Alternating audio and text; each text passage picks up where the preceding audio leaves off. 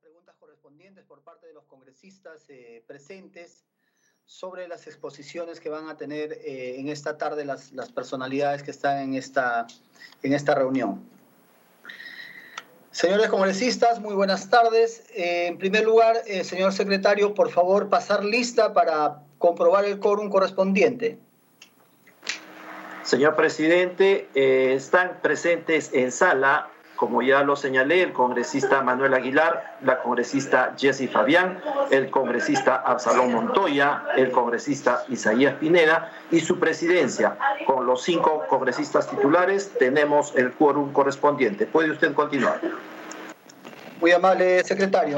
En ese caso se han registrado cinco asistencias, señores congresistas, y con el quórum reglamentario y siendo las eh, 3 de la tarde con 14 minutos, del 14 de agosto del 2020, iniciamos nuestra tercera sesión extraordinaria de la Comisión de Ciencia, Innovación y Tecnología.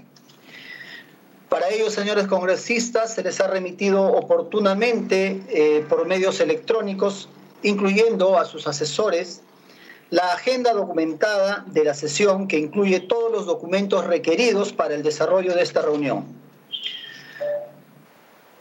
Colegas parlamentarios, al ser esta una eh, sesión extraordinaria, pasamos directamente a la orden del día.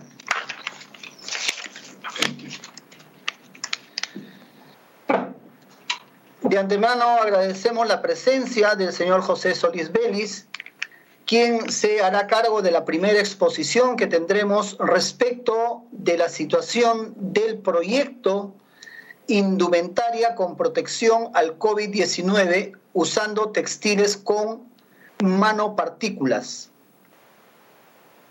La misma que estará a cargo ya del mencionado señor José Belis de la Universidad Nacional de Ingeniería, a quien reiteramos nuestro agradecimiento por haber aceptado esta invitación y también le solicitamos que nos precise cuáles son eh, las dificultades para el desarrollo, validación, registro y producción que ha tenido hasta la fecha para sacar adelante su proyecto.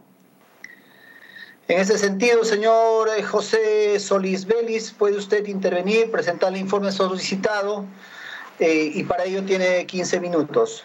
Adelante, por favor, señor José. Bien. Buenas, tardes, gracias, señor presidente. Estimados congresistas.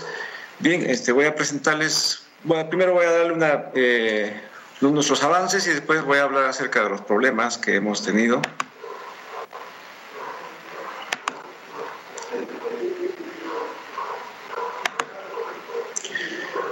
Bien.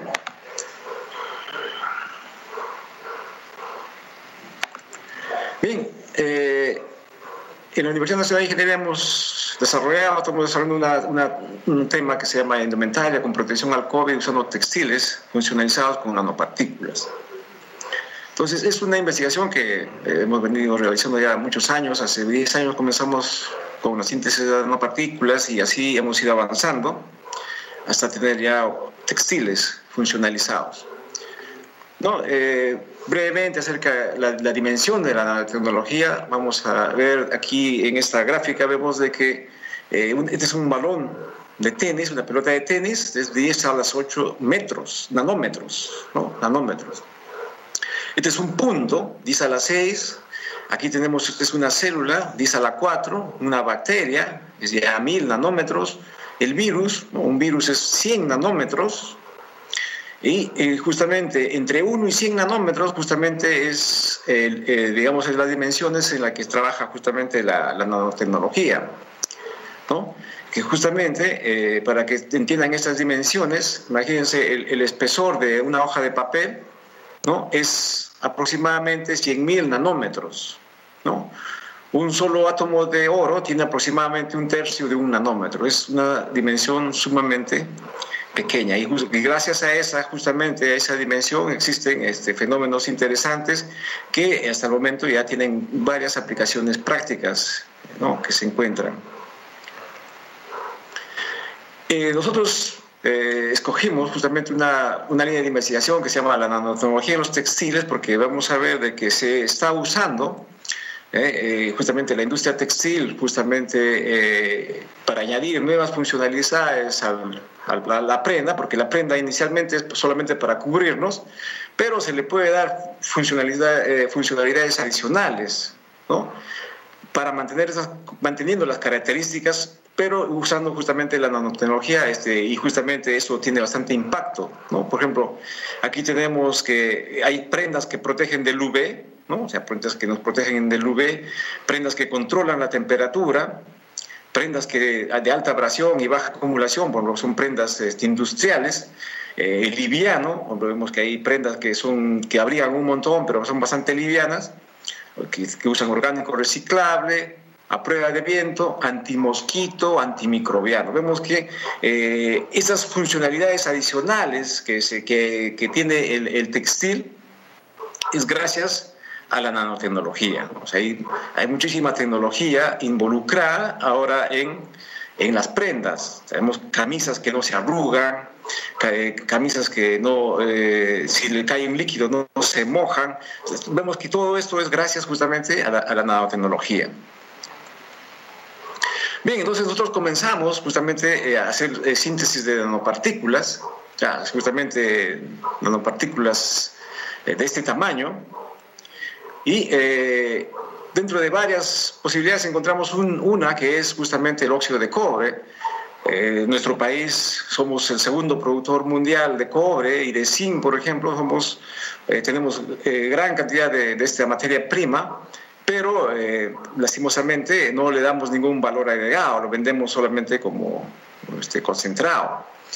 Sin embargo, vamos a ver de que este, este material, el óxido de cobre, tiene propiedades muy interesantes y que se pueden obtener fácilmente a partir de unas sales precursoras, puede ser el acetato o el sulfato de cobre. Y justamente el sulfato de cobre se produce en el país, hay fábricas que producen sulfato de, de cobre y es bastante económico.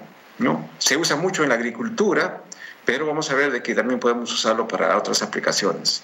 Entonces producimos, ¿no? aquí vemos, aquí son las nanopartículas producidas a partir del sulfato de, de, cobre.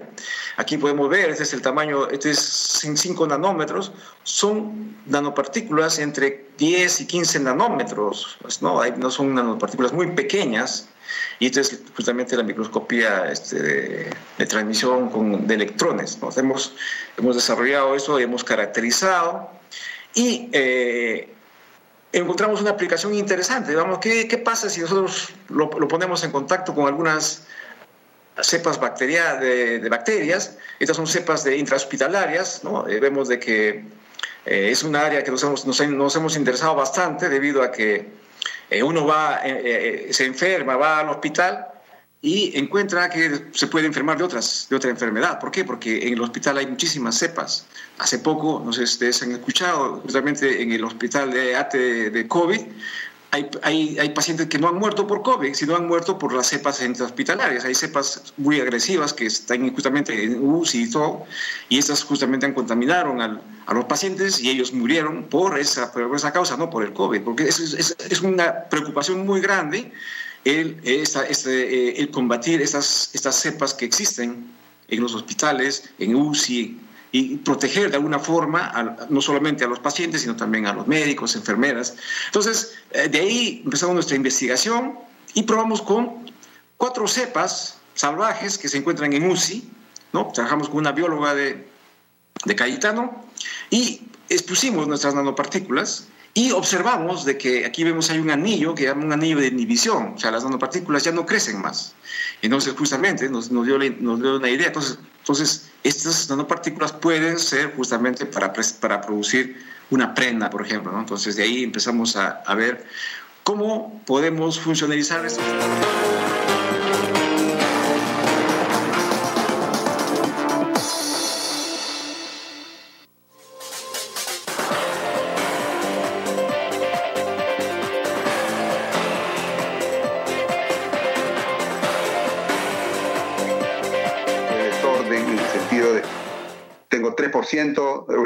O el 30% el 10% más el, el 20% el 50%, etcétera, eso se tiene que dejar sin efecto para que lo que impere sea lo que se establezca en estas normas.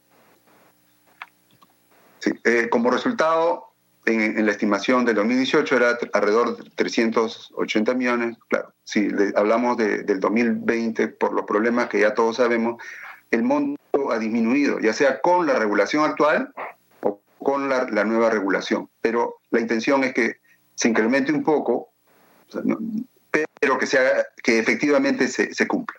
¿no? Esa era la presentación. No sé si hay alguna pregunta para, para poder para poder absolver. Gracias. Gracias. Muchas gracias. Eh, los señores congresistas pueden solicitar la palabra a través del chat para hacer uso de sus preguntas o comentarios, por favor.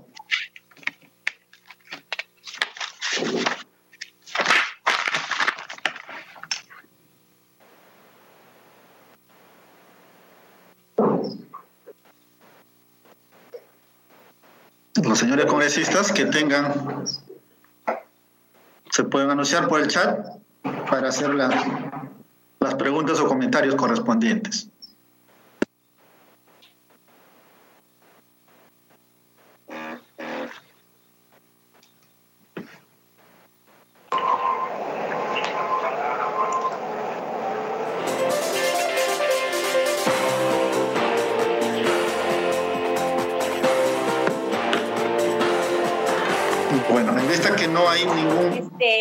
Presidente. Sí, sí, eh, sí, adelante, se le cede el uso de la palabra, congresista.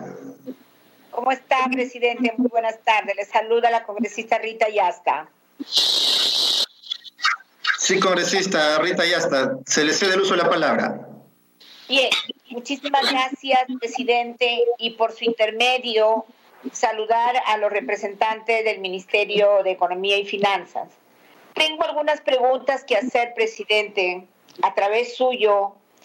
¿Cuáles son los criterios para solo asignar el 5%? ¿Y por qué no se asigna un porcentaje mayor, como por ejemplo el 10% como mínimo, a fin de otorgar un mayor presupuesto y con ello más sobra de inversión en las comunidades ubicadas en las circunscripciones donde se explotan los recursos naturales. Este, luego, presidente, preguntar también, los recursos se disponen o se asignan al cierre de brechas de infraestructura o de acceso a los servicios en las comunidades vinculadas. Sin embargo, ¿por qué no se amplía a otras inversiones y mantenimiento para la mejora de los sistemas de salud, de educación y de agricultura. También eh, otra interrogante que tengo es, el canon minero de los gobiernos regionales tienen actualmente más de 13 mil millones de soles que no han, no han sido ejecutados presupuestalmente. Y esto a pesar de las necesidades existentes. ¿Por qué en esta ley no se incluye la autorización para el uso de todos los saldos acumulados de los fondos del canon y regalías para el desarrollo de la infraestructura y mantenimiento para la mejora de los sistemas, como ya he manifestado, de salud, de educación, de transporte, de agua y saneamiento, de agricultura y riego, entre otras intervenciones en las localidades donde se explotan los recursos naturales. Y, y, finalmente, presidente, la ley de municipalidades dispone que los municipios de centros poblados son creados por decisión de las provincias estos municipios de los centros poblados ejercen las funciones que les son delegadas por las provincias o por los distritos en el acto de creación. Para tal fin, reciben ingresos, por ejemplo, del Común y otros ingresos que, que les son transferidos a través de los municipios, ya sean provinciales o distritales. Sin embargo, existe un serio problema por los sucesivos retrasos en las transferencias de los fondos que realizan los municipios provinciales y distritales a los centros poblados. Yo hago la siguiente consulta. Existe la posibilidad que los recursos que se asignen a los centros poblados sean trasladados directamente por el Ministerio de Economía a los centros poblados sin necesidad que se realicen a través de los municipios y de esta manera estaríamos evitando los retrasos reiterados y prolongados de las municipalidades, tanto provinciales y distritales, a los centros poblados que en realidad ellos esperan mes a mes que dichas municipalidades le transfieran los recursos para ellos a su vez poder hacer alguna obra.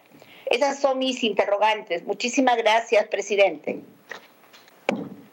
Muchas gracias. Vamos a dar, vamos a ceder el uso de la palabra al, al, al, al congresista Pineda Santos Isaías para que al final puedan los funcionarios respondernos. Tiene el uso de la palabra congresista Pineda Santos Isaías. Sí, señor presidente, gracias. Saludar a todos los congresistas a través suyo de la comisión, así también a nuestro invitado del Ministerio de Economía y Finanzas que nos acompaña. De acuerdo a la exposición de motivos del tema en agenda, se menciona que no se puede rastrear el uso de los fondos del canon en los gobiernos locales, por lo que se limita el uso de los recursos y en su defecto permite que los ministerios tomen el control de los gastos. Y en caso que no se haya, no se haya presupuesto, entonces eh, quería trasladar las siguientes preguntas. ¿Cómo podría el MEF mejorar la, la forma en que se rastrean los gastos de los gobiernos donde existen grandes recursos del canon? ¿Puede el, el ministerio hacer alguna modificación legal para que los excedentes no utilizados del canon, eh, del canon minero puedan volver al Estado y puedan ser repartidos a través del Fondo Común o el FONCOR a poblaciones y localidades donde no llega el canon, porque necesitan inversión social y, la infraestructura.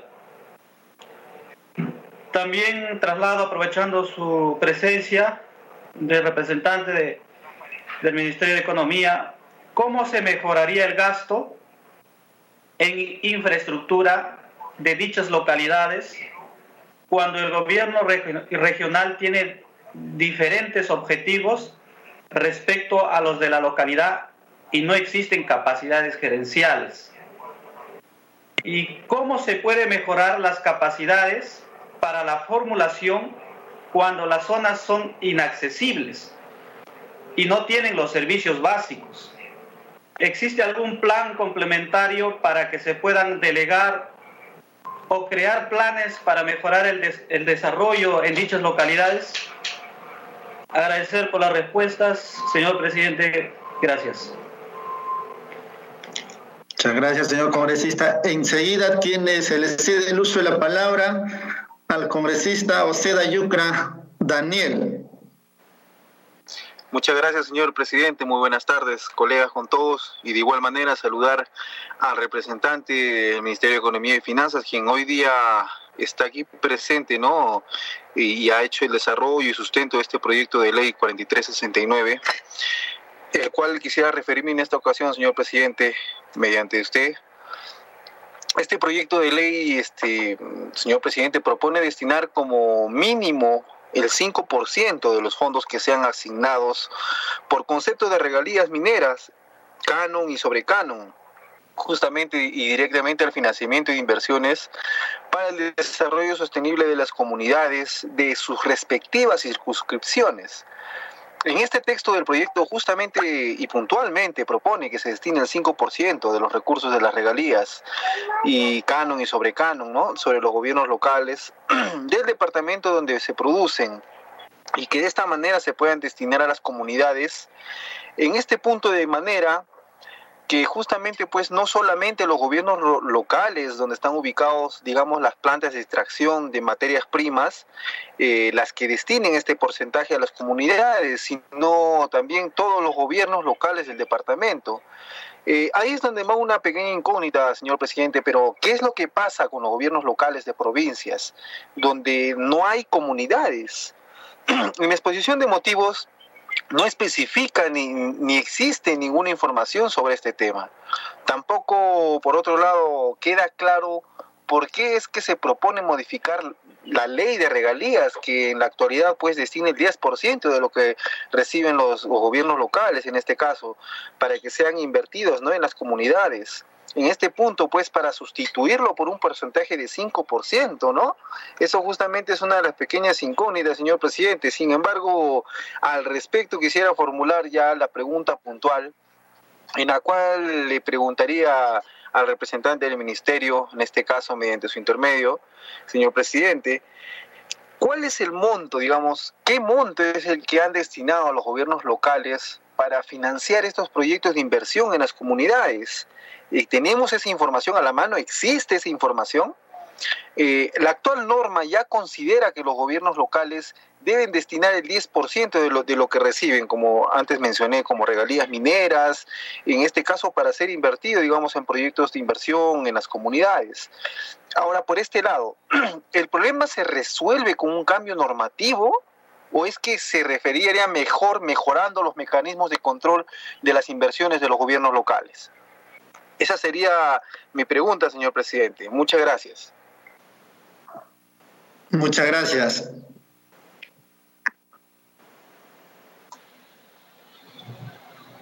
Se le cede el uso de la palabra al congresista Leonardo Inga Salas.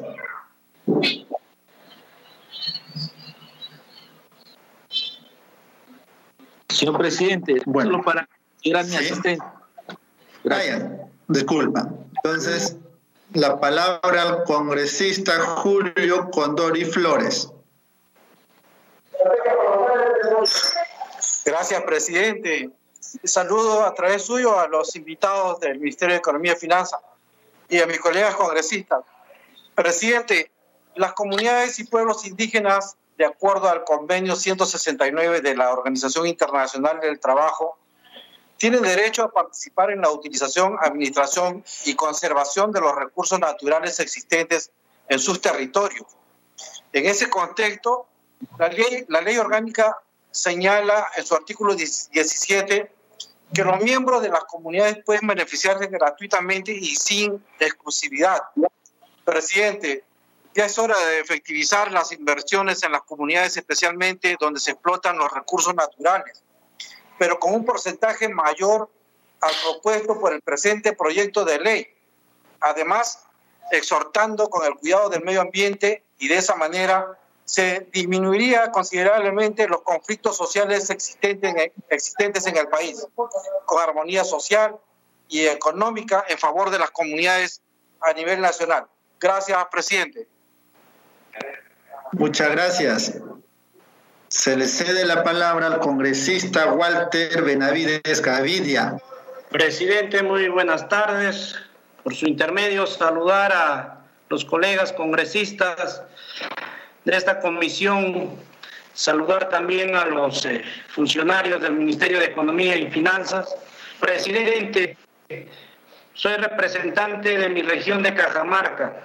Cajamarca conocemos que por muchos años recibe canon minero tanto los gobiernos locales, regionales, pero irónicamente sigue siendo la región más pobre del país. Bajos porcentajes en, en por ejemplo, en la anemia, porcentajes elevados, en la desnutrición crónica infantil.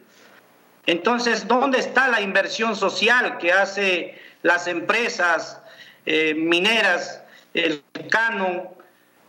Yo veo que el 5% que se va a asignar para que se invierta en las comunidades es muy poco presupuesto.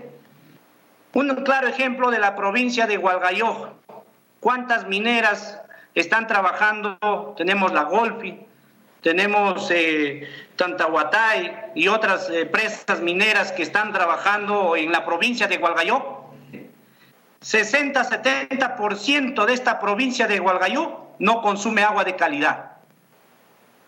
Si nos vamos hoy en esta pandemia al sector salud, a infraestructura, sus comunidades no tienen las postas médicas, no tienen infraestructura, no tienen equipamiento, no tienen Gualgayuc, distrito de Gualgayuc, se abastece con cisternas a su reservorio, presidente.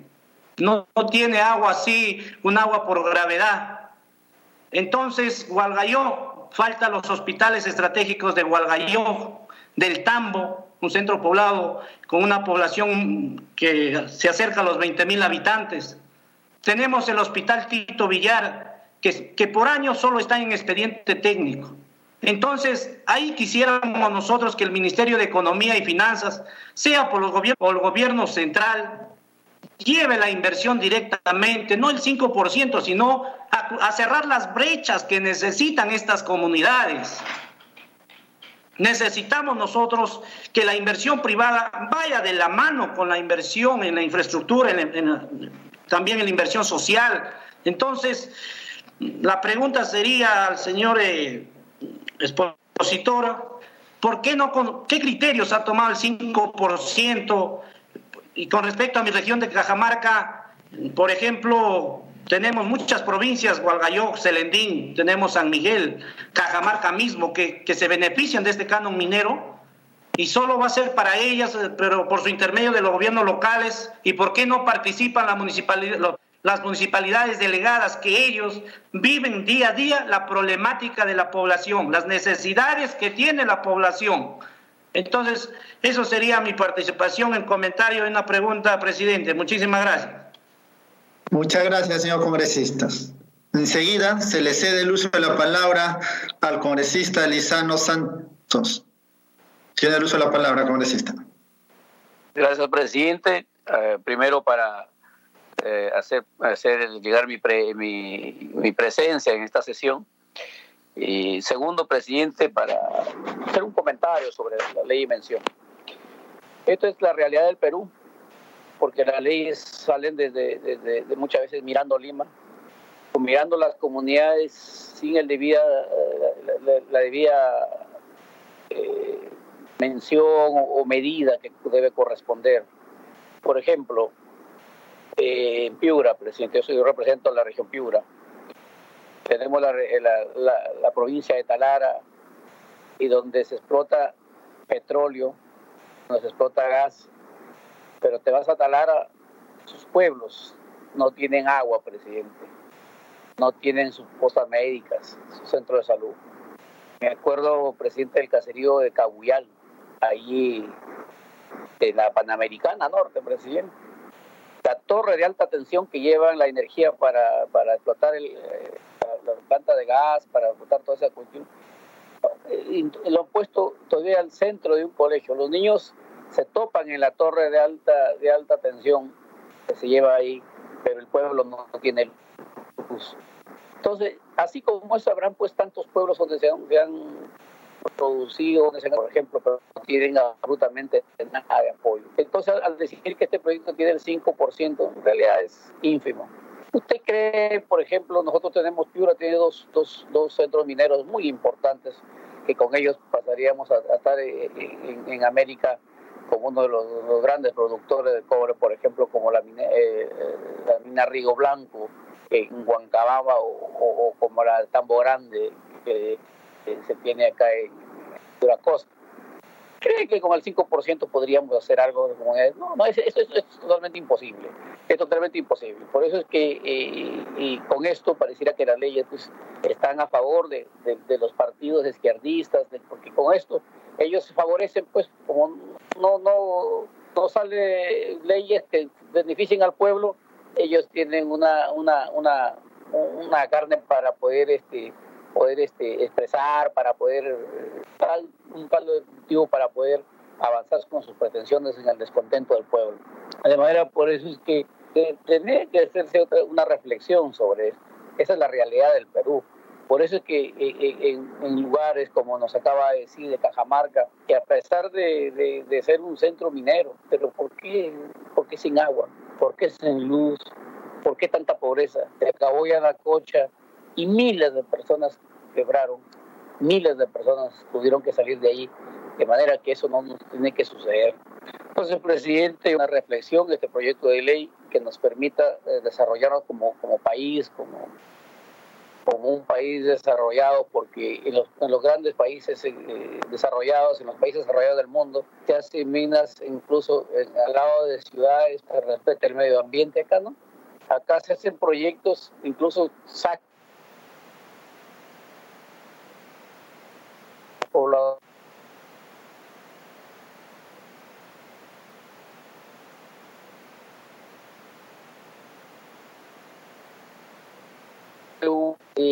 No hay ni una ley de resentamientos humanos, por ejemplo, para que puedan beneficiar o puedan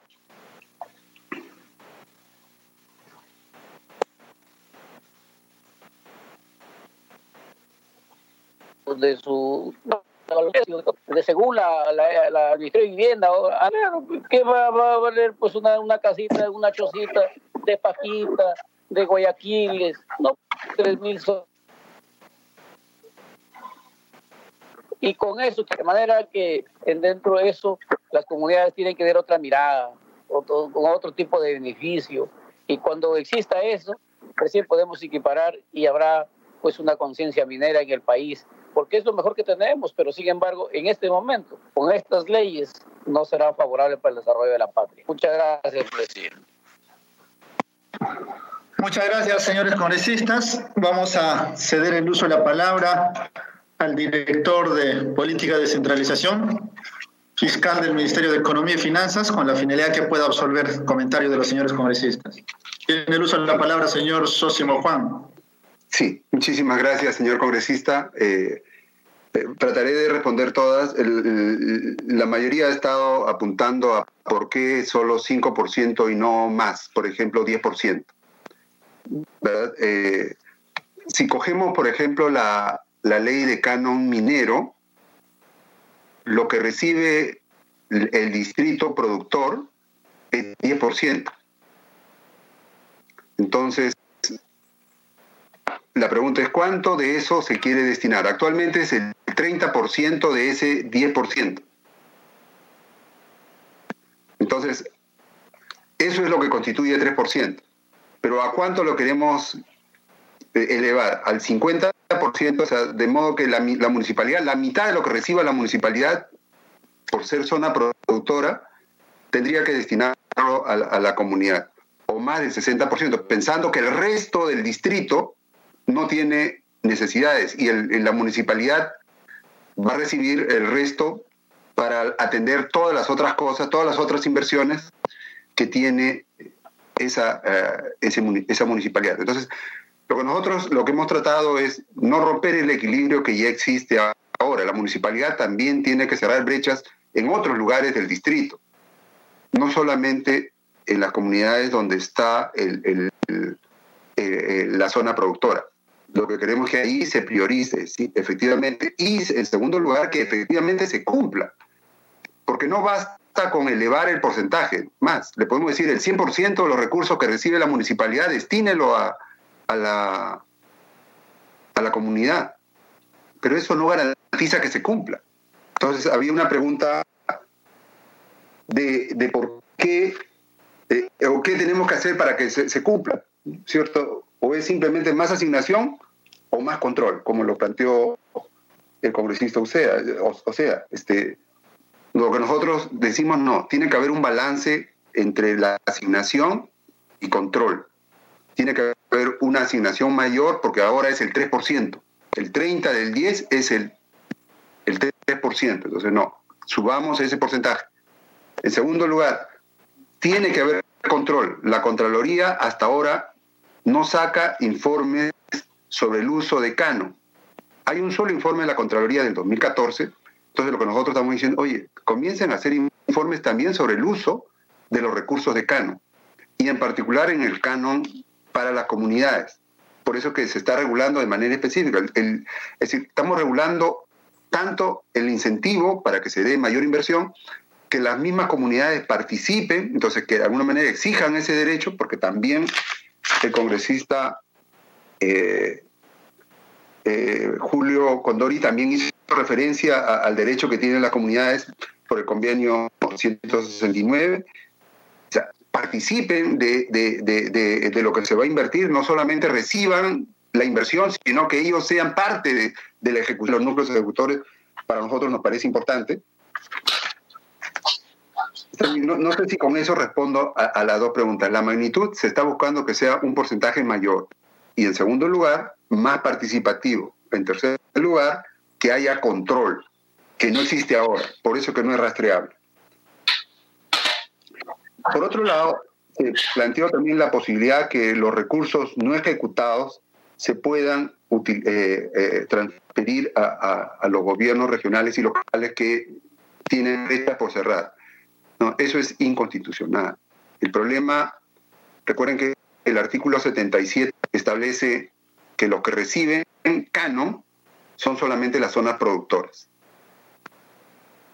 El artículo 193 y 190 dice que esos recursos le pertenecen al gobierno regional y le pertenecen al gobierno local de la zona productora, porque el artículo 77 dice de la zona productora.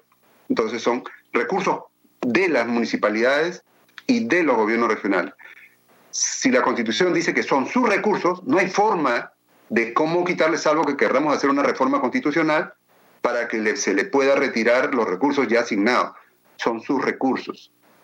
Por otro lado, recuerden que existe también autonomía.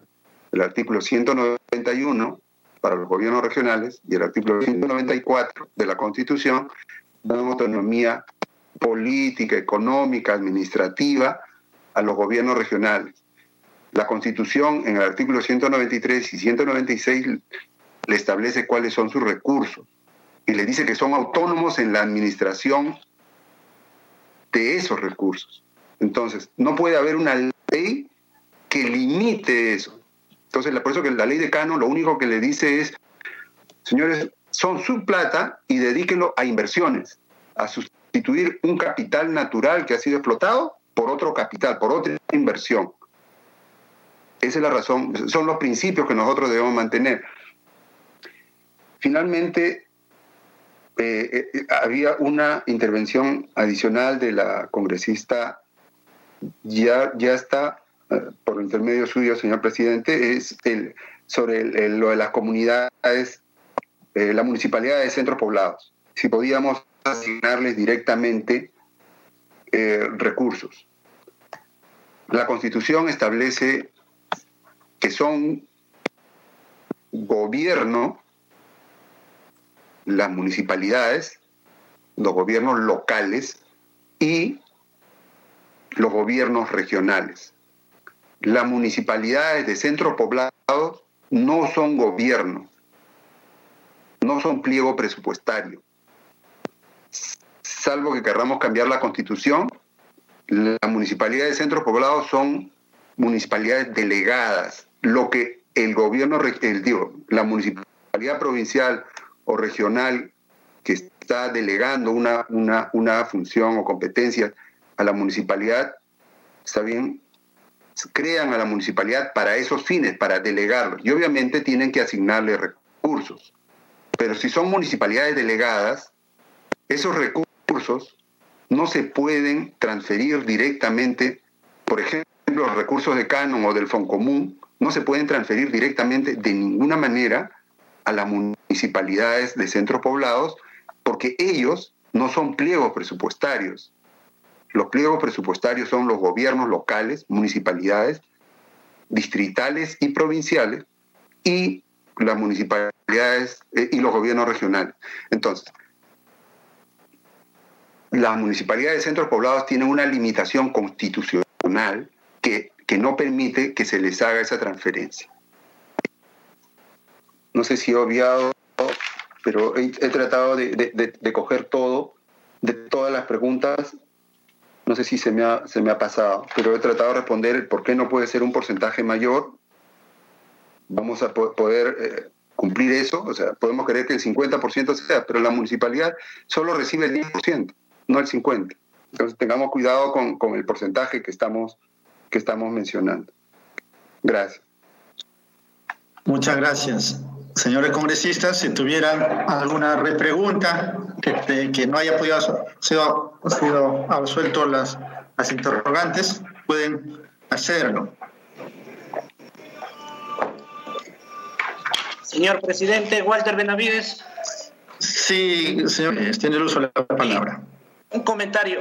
También no se podrían considerar los núcleos ejecutores porque eso le da una participación también a la comunidad directamente y eso sí puede ser viable porque con eso podríamos nosotros hacer participar a la comunidad eh, donde se está teniendo esta inversión, como en Cajamarca tiene la provincia de Santa Cruz, la mina la minera La Zanja pero Santa Cruz no tiene ni un hospital, eh, Pulán tampoco, el distrito que, que, colinda con, esta, con San Miguel y está la minera La Zanja, entonces para poder impulsar y el apoyo a la agricultura, a la ganadería, San Miguel, 15 mil litros de leche diario, pero lastimosamente un agua mineral cuesta más que un litro de leche. Entonces, ¿de qué manera por ahí, eh, mediante núcleos ejecutores, podemos eh, también, no sé, será, sería una, una, una pregunta, presidente, gracias.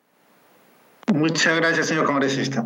Ya también quiero aprovechar yo la presencia del director de política de descentralización, eh, referente al CANO, quisiera hacerle una, una, una pregunta. ¿no? Dentro del uso de los recursos, el 20% está para mantenimiento de infraestructuras, Y seguro que han visto la ejecución mm, de todos los años, mantenimiento de infraestructura un 20%, y es baja esta ejecución. Entonces, si por allí se puede mejorar también, tal vez no solo mantenimiento de las infraestructuras construidas, sino para otros fines, como es cierto de lo que mencionó, ¿no? Ahora tiene la opción con el Invierte que igual los famosos IOR, pero estos IOR también son bastante burocráticos, como por ejemplo para adquirir un, equipo eh, para un puesto de salud, centro de salud, un hospital. Un, típico ejemplo les pongo, ¿no? En el caso de, de, de Ancash, Huaraz, es uno de los mayores aportantes en el tema del canon. Hemos tenido dos compañías mineras, uno que ya está cerrando y la otra sin explotación, que es Santa Mina, una de las 10 más grandes del mundo incluso. Pero sin embargo, no, no tienen, por ejemplo, un tomógrafo, ¿no? Eh, ¿Por qué? Porque tiene que pasar toda esta burocracia con, con el GIOAN. Pero si se, si se, daría una facilidad directa que puedan adquirirlo como bienes de capital, para adquirir un tomógrafo se necesitan las cotizaciones y se puede hacer un poco más rápido. Si por ahí también eh, lo han estado viendo. Repito, el tema de, mantenimiento de infraestructura, el 20%, muchas las veces no es gastado y no tiene sentido. Igual también para el tema de las instituciones educativas. Si hoy hablamos de una educación virtual, podemos reforzar el tema educativo con, sistemas de Internet, eh, medios digitales, eh, laptops, entre otros, a estos colegios, siendo muchas de las regiones y gobiernos locales que tienen el recurso, pero no lo pueden utilizar. Y por último, en el tema de la agricultura, ¿no? Ahora se ve la, gran urgencia de que tenemos que fortalecer la agricultura de subsistencia familiar, no la agricultura intermedia o de comercialización solo, sino de subsistencia familiar y por ahí podamos llegar con, con, con mm, tal vez eh, semillas, por ejemplo, herramientas, eh, abonos, entre otros, ¿no? Para, para fortalecer la agricultura familiar de subsistencia. Entonces, por ahí quisiera eh, hacerle esa, interrogante. Gracias. si pudiera responder, yo creo que hay dos cosas que es rápido. El núcleo de sectores, eh, contempla la norma, señor presidente, a través suyo para la respuesta al congresista Benavides. La norma expresamente señala que la participación de las comunidades tiene que ser en el, eh, obviamente, si, es posible eh, constituir el núcleo ejecutor a través del núcleo ejecutor. Se puso en esas condiciones porque no siempre se puede constituir un núcleo ejecutor. Recuerden que a veces hay comunidades muy pequeñitas, ¿no? con muy poca población, entonces ahí se dificulta, o muy dispersas, entonces se vuelve eh, más complicado. Pero si son comunidades donde hay más de 100 personas, 100 personas adultas, fácilmente se puede constituir el núcleo ejecutor y la ley propone que se utilice preferentemente este mecanismo. Y se dice a, a, Foncodes, oye, tú bríndale asistencia técnica para que se constituyan estos. En, el tema de, los gastos en mantenimiento eh, eh, y, los las adquisiciones de, de equipos, etcétera, yo creo que hay dos tipos de problemas. Por un lado, efectivamente, ¿qué pasa si nosotros aumentamos el porcentaje de mantenimiento?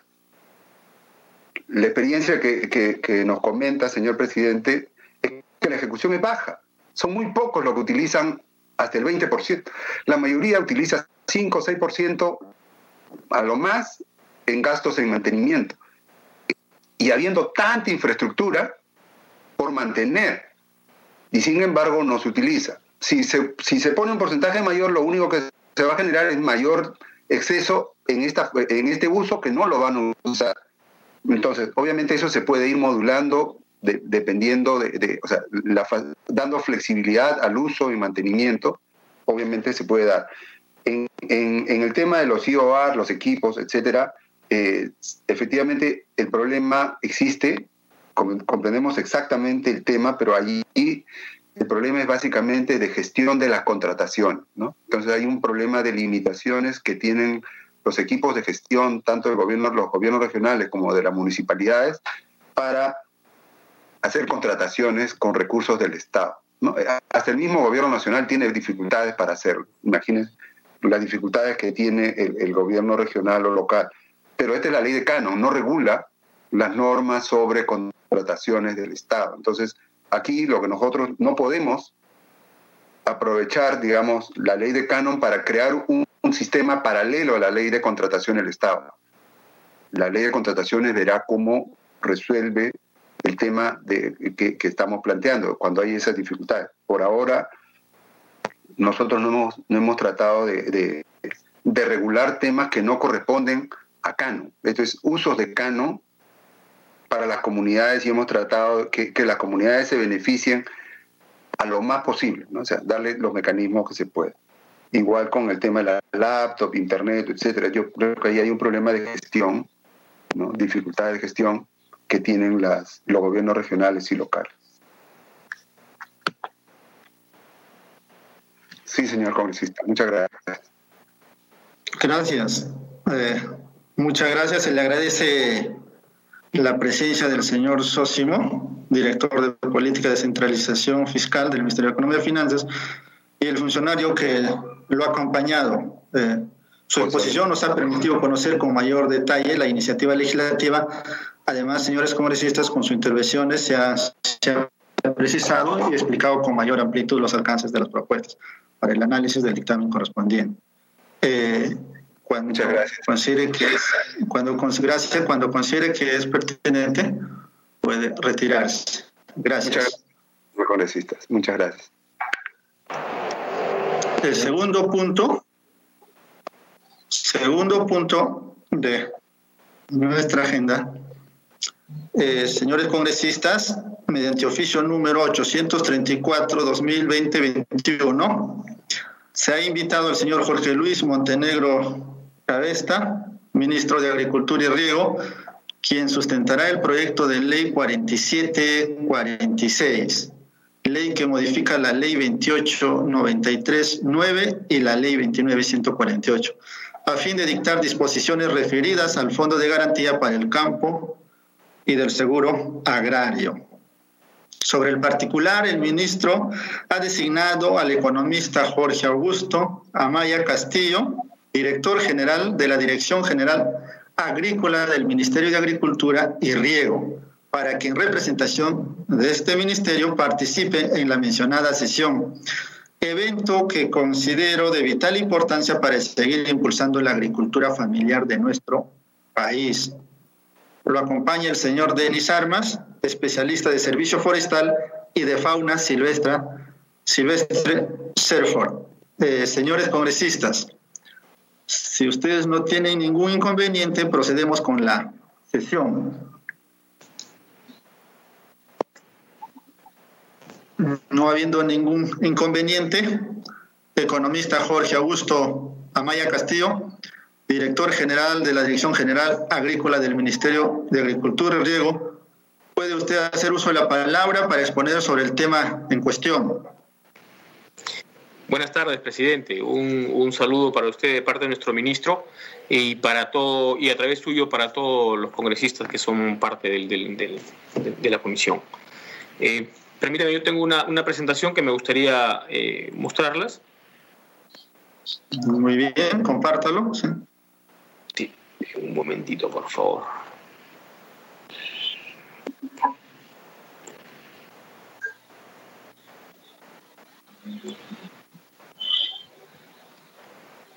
Ahí, ahí la deben estar viendo ahora.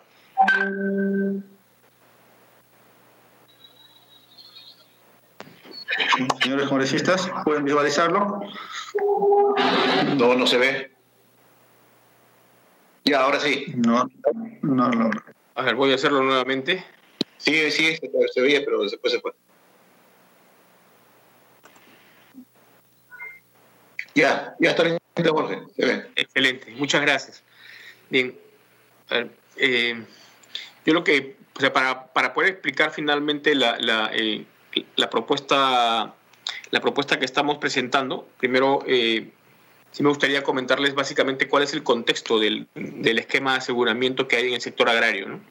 Em, básicamente existe una política nacional agraria, es una política nacional agraria que está vigente y que habla, en este caso en particular, de, varios ejes de desarrollo. Y uno de estos, digamos, estos ejes de política, que es el eje número 5, está, está, centrado en, en, lo que es financiamiento y seguro agrario.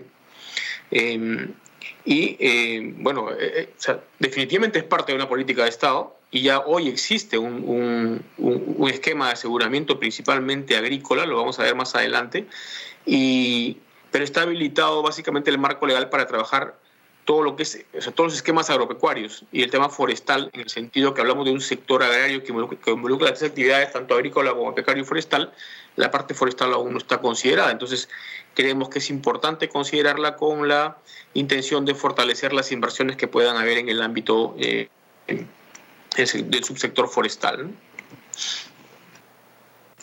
Existe un fondo, este es el FOGASA, que es Fondo de Garantía para el Campo Seguro Agropecuario. Este fondo de garantía tiene una base legal eh, bastante amplia, ¿no? se, se, crea, em, se crea en el año 2008, si me equivoco, eh, luego a, través de la ley 28939, a través de la, la, ley 28995 se amplía su finalidad porque inicialmente era solamente un fondo de garantía para el campo, en, a través de la ley 28995 se amplía la finalidad también para el seguro, para un seguro agrario o agropecuario y se convierte en FOGASA. A, la ley, a, través de la ley 29148 se, se establece su implementación y el funcionamiento de tal como un fondo de garantía para el campo y seguro agropecuario. Y han habido otras normas adicionales, incluyendo una que, que sea el decreto, supremo el 0919-2019, que aprobó finalmente un contrato de fideicomiso que se firmó el año pasado y que ha permitido darle continuidad a todos los esquemas de aseguramiento que generalmente se, lleven, generalmente se lleva a través de este fondo de garantía eh, para, el, para el campo y el seguro agropecuario. Entonces, este, básicamente, esto es básicamente lo mismo que estábamos viendo en la, en la, en la diapositiva anterior. La única diferencia está es que a través de la ley 29148, que es del año 2007, a través de esa implementación y funcionamiento del, eh, eh, se, establece incluso un consejo directivo que hasta hoy está vigente. Ese consejo directivo está, eh, en ese consejo directivo participan representantes del MINAGRI, del Ministerio de Economía y Finanzas y de la PCM. Y dentro del Ministerio hay una dirección de financiamiento y seguro agrario, que es parte de la Dirección General Agrícola, donde, de la cual yo soy parte ahora, que ejerce la Secretaría Técnica de este FOGASA. Este, em, básicamente este, este fondo tiene, uno, eh, tiene una operativa ya definida y dentro de los tipos de seguro que tiene implementados actualmente eh, a través del Minagri, básicamente podemos considerar dos tipos de seguro. Un, seguro un seguro agrícola tradicional y un seguro agrícola catastrófico. Eh, ambos están en funcionamiento ahora. El seguro agrícola catastrófico, voy a empezar por el de abajo, que es un seguro agrícola catastrófico que está dirigido básicamente hacia las zonas de mayor vulnerabilidad, hacia, los, hacia las zonas incluso de, con mayor índice de pobreza. Es un seguro cubierto íntegramente por el Estado. Y para esta campaña, bueno, para la campaña anterior, para la campaña anterior que acaba de terminar en julio, eh, y para esta campaña agrícola que acaba de empezar en agosto, van a estar coberturadas las 24 regiones del país. Pero exclusivamente aquellos distritos que tienen mayor eh, digamos, índice de vulnerabilidad y mayor indicador de pobreza y está centrado en los productos básicamente de pan llevar o productos eh, que son más centrados en autoconsumo que permiten que las familias que tienen, digamos, que tienen mayores condiciones de, vulnerabilidad y pobreza, en caso sufran un, riesgo un riesgo adverso, ¿no? Eh, porque este seguro permite cubrir contra 15 tipos de riesgo, eh, estos puedan activarse y poder reconocer a los, a, los productores que hayan sido perjudicados hasta con 650 soles por hectárea, ¿no? que es un, seguro para cubrir básicamente lo mínimo necesario para que el pequeño productor pueda continuar con sus actividades productivas en, en la siguiente campaña. Y un seguro agrícola tradicional eh, digamos que hoy, que a partir de este año, que este año tiene cuenta con 10 millones de soles, que es un seguro centrado en, cultivos más, em, eh, no, es para cultivo, no, es para cultivo de subsistencia, sino para cultivos más comerciales, vale decir arroz eh, y, otros, otros productos más que tienen ya una, un, eh, un trato diferente con el mercado, no es para autoconsumo, no es, es para comercializar eh, ahí aplican muchos productos que ya hay en el sector agrario en general. Puede ser de agroexportación, puede ser de mercado interno, pero hay muchos, muchos cultivos, muchos productos. Y ahí en este caso estos seguros están más asociados a el costo del seguro lo paga, bueno, lo, paga íntegramente el que va a tomar el seguro. Lo que está promoviendo el, Estado en este momento es que este seguro sea utilizado en mayor medida y está proponiendo cubrir el 50% de este seguro y para eso ha destinado eh, hoy se cuenta solamente con un presupuesto pequeño de 10 millones de soles para trabajar, eh, para iniciar el trabajo con esquema de aseguramiento bajo este, bajo este formato de seguro agrícola comercial. Em, un poco buscando hacer la, diferenciación entre ambos seguros, este seguro agrícola catastrófico, como les comentaba, está dirigido, eh, primero está dirigido a aquellos, a aquellos pequeños productores que son parte de la agricultura familiar, que, y que están en zonas de vulnerabilidad, que generalmente no utilizan insumos, digamos, este, de alto costo, eh, emplean su mano de obra familiar para, y, que no está remunerada en las actividades productivas como tal, y generalmente usan semilla, semilla de campaña del año anterior. Entonces, para ellos básicamente está dirigido este seguro agrícola catastrófico. Sí, también. Y entonces, la suma asegurada, eh, reitero, está cubierta íntegramente por el Estado y eh, se el, digamos, el, el, máximo, el máximo monto de indemnización es 650 soles, como le comentaba, está subsidiado íntegramente por el Estado del año 2009 y la contratación se hace a través de una licitación pública bajo las condiciones establecidas por el Minagri y por el, eh, el Consejo Directivo que tiene en este caso el, el, fondo mismo, ¿no? a través de los, de, los miembros que son que, eh, que, está conformado por el Minagri, por el representante del Minagri, el representante de la PCM y el representante del MEF en caso al seguro agropecuario agrícola y eh, agropecuario en general, que es para agrícola y pecuario, que es un seguro agrícola comercial. Esto está dirigido a aquellos pequeños productores que ya están, digamos, más avanzados en el mercado, que probablemente parte de su parte de su producción o toda su producción la destinan al mercado, ya sea al mercado interno o mercado externo, y generalmente usa este, este perfil, de, el perfil de este productor es, eh, hace uso de insumos eh, para un puede ser un nivel de tecnología media o alta en, la actividad productiva que desarrolla, que contrata y que hace pues uso de, además de la tecnología, eh, hace uso de semillas certificadas. Generalmente está asociado a los créditos que, que, reciben a través de las diferentes entidades financieras que operan en el ámbito rural o que, o que atienden el sector agrario. Y, bueno, y a través de estos créditos es que se otorga esta, esta cobertura, pero el productor agrario paga la prima es por eso mucho mayor que el monto que paga el Estado por el seguro agrícola catastrófico. Eh, la suma asegurada está en función al costo de producción y, eh, y desde, el año, desde este año eh, estamos, estamos ya llevando adelante la posibilidad de, promover un mayor uso de este seguro agrícola comercial tratando de financiar el 50% de esa prima, centrando el esfuerzo en los, en los pequeños productores.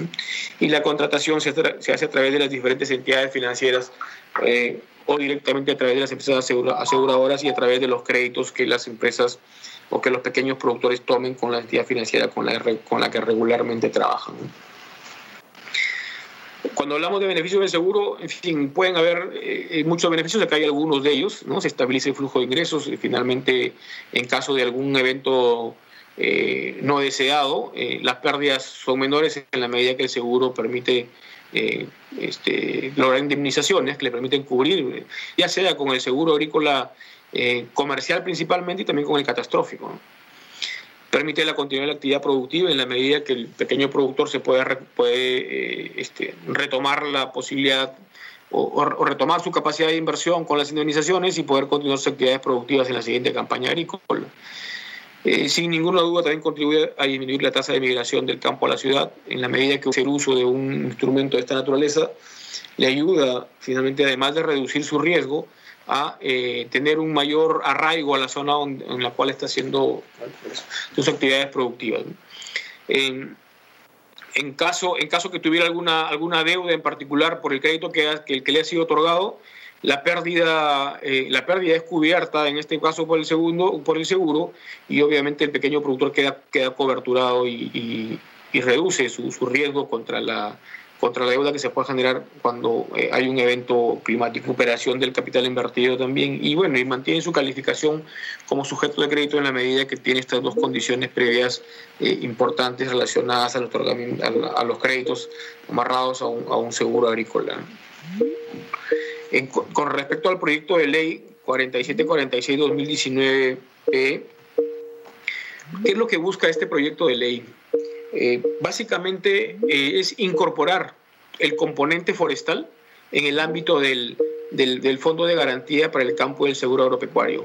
En ese sentido, ¿no? lo, que hice, lo que hice cuando se habla del Fondo de Garantía para el Campo y Seguro Agropecuario la intención es que todo las normas vigentes asociadas a, esta, a este concepto del Fondo de Garantía para el Campo, el Seguro Agropecuario, deben de incorporar ahora el concepto de Fondo de Garantía para el Campo y Seguro Agrario, considerando que cuando hablamos de términos agrarios estamos hablando de tres subsectores, subsector agrícola, subsector pecuario y subsector forestal. En este momento, el Fondo de Garantía para el Campo y Seguro Agropecuario considera la posibilidad de, eh, de disponer o de, de disponer de esquemas de aseguramiento para actividades agrícolas y pecuarias, pero el ámbito forestal o el subsector forestal no está considerado en este momento. Y esta es una propuesta hecha por el Servicio Nacional Forestal y de Fauna Silvestre, que es una de las dependencias, la dependencia del MINAGRI, que, está, que tiene rectoría en materia forestal y, está enfocada obviamente en, en asegurar que, el, que subsector forestal cuente con esquemas de aseguramiento que le permitan reforzar la posibilidad de hacer inversiones, tanto por los pequeños productores que están vinculados y que operan en estos ámbitos organizados, o por cualquier eh, eh, persona natural o jurídica que quiera desarrollar actividades en, las zonas, eh, en, inversiones en materia forestal. Estas, modificaciones están planteadas por los artículos 4 de la ley 29839 los artículos 2, 3 y 4 de la ley 29148, ¿no? y em, como dice acá, eh, la finalidad de FOGASA no solo plantear mecanismos de aseguramiento agropecuario, en el que solo se consideren productos agropecuarios, sino también eh, ampliar las actividades forestales. Por eso eh, se está incluyendo el término de productores agrarios. Y el objetivo es finalmente promover la inversión privada en plantaciones forestales comerciales. Aquí, aquí hay un detalle de básicamente los cambios que se están haciendo con respecto al, artículo vigente en las normas y la propuesta de modificación que se plantea. ¿no? Como, como se puede visualizar, todas están enfocadas en hacer la precisión que donde se habla del, del Fondo de Garantía para el, para el Campo y del Seguro Agropecuario, en todo se hacen las precisiones ahora, que es el, se, tiene que hablar del Fondo de Garantía para el Campo y del Seguro Agrario, buscando la incorporación del aspecto forestal en las, en las, en la normativa, en las normativas planteadas, en las leyes planteadas. Entonces, para todos los casos es, es, similar, se ha incorporado el tema agrario en lugar de agropecuario y productos, productores agrarios en lugar de productores agropecuarios. Bueno, aquí hace una precisión con respecto a los riesgos naturales y, climatológicos y biológicos, pues son los riesgos que cubre, en este caso, los, esquemas de aseguramiento que hay, eh, tratando de eh, un poco ampliarlo más a solamente presencia de plagas, que es un, solo riesgo. Igual en este caso en particular es, es lo mismo, eh, digamos, hacer, la, modificación del término agropecuario por agrario. En todos los casos es igual, tanto en el artículo 1 como en el artículo 2 de la ley 2983, eh, 28939.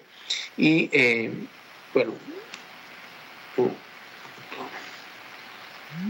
iguales para todos los casos. ¿no? En, este caso en particular, en el artículo 3, se ha hecho una precisión también de, para incorporar la difusión de los mecanismos de aseguramiento a nivel nacional, que consideramos que también es, es importante hacer ese esfuerzo por eh, difundir los esquemas de aseguramiento que hay, las oportunidades eh, que, que, pueden generar para... para eh, generar coberturas para los, para, los, para los productores con riesgo y sobre todo para, el, para su uso en beneficio de la, de la actividad agraria en general.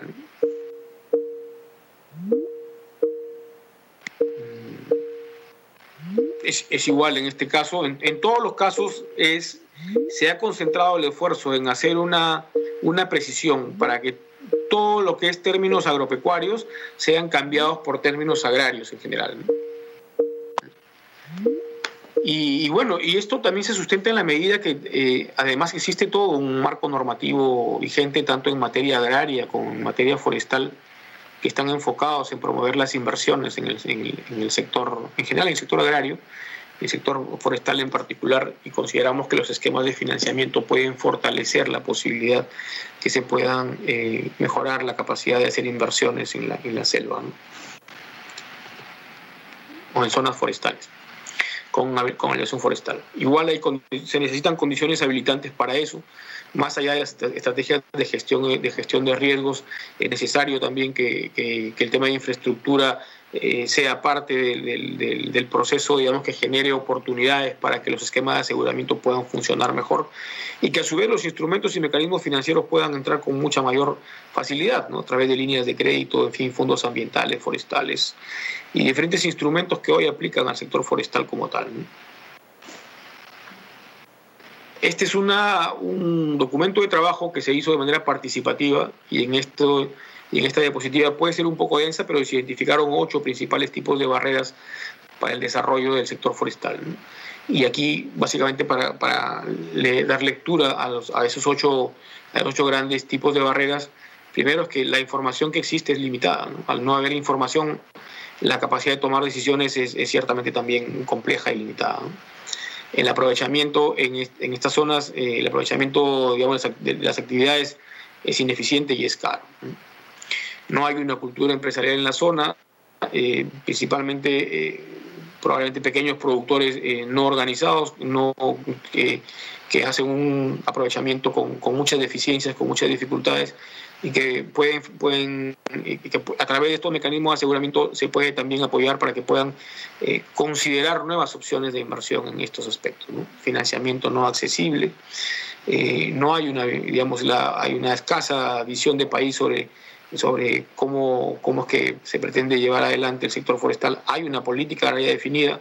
Esta, esta, esta opción de política definida en materia forestal requiere un mejor nivel de articulación de sus tres niveles de gobierno y en eso viene trabajando el Minagri en este momento. ¿no? Eh, hablamos de una actividad que está centrada básicamente en actividades primarias, es necesario que tenga que eh, también considerarse la posibilidad de hacer una mayor, un mayor desarrollo industrial para que esto, para la generación de valor agregado y poder eh, eh, sacar productos al mercado con, con, con mayor valor. ¿no? Y, y, en fin, un riesgo asociado a las actividades, un alto riesgo como en todas las actividades agrarias en particular, y, un mercado que no exige en este momento productos de calidad. En, estas diapositivas, eh, en esta diapositiva lo que se ve básicamente algunos de los principales riesgos identificados, como incendios forestales, heladas, granizadas, vientos fuertes, por años y por regiones. Se, se hizo un, eh, se, cuenta con información de esta naturaleza y que ha sido procesada. No es probablemente la, más actualizada que querramos, pero al menos sabemos que existen incidencia de, eventos climáticos adversos que afectan también a la actividad forestal.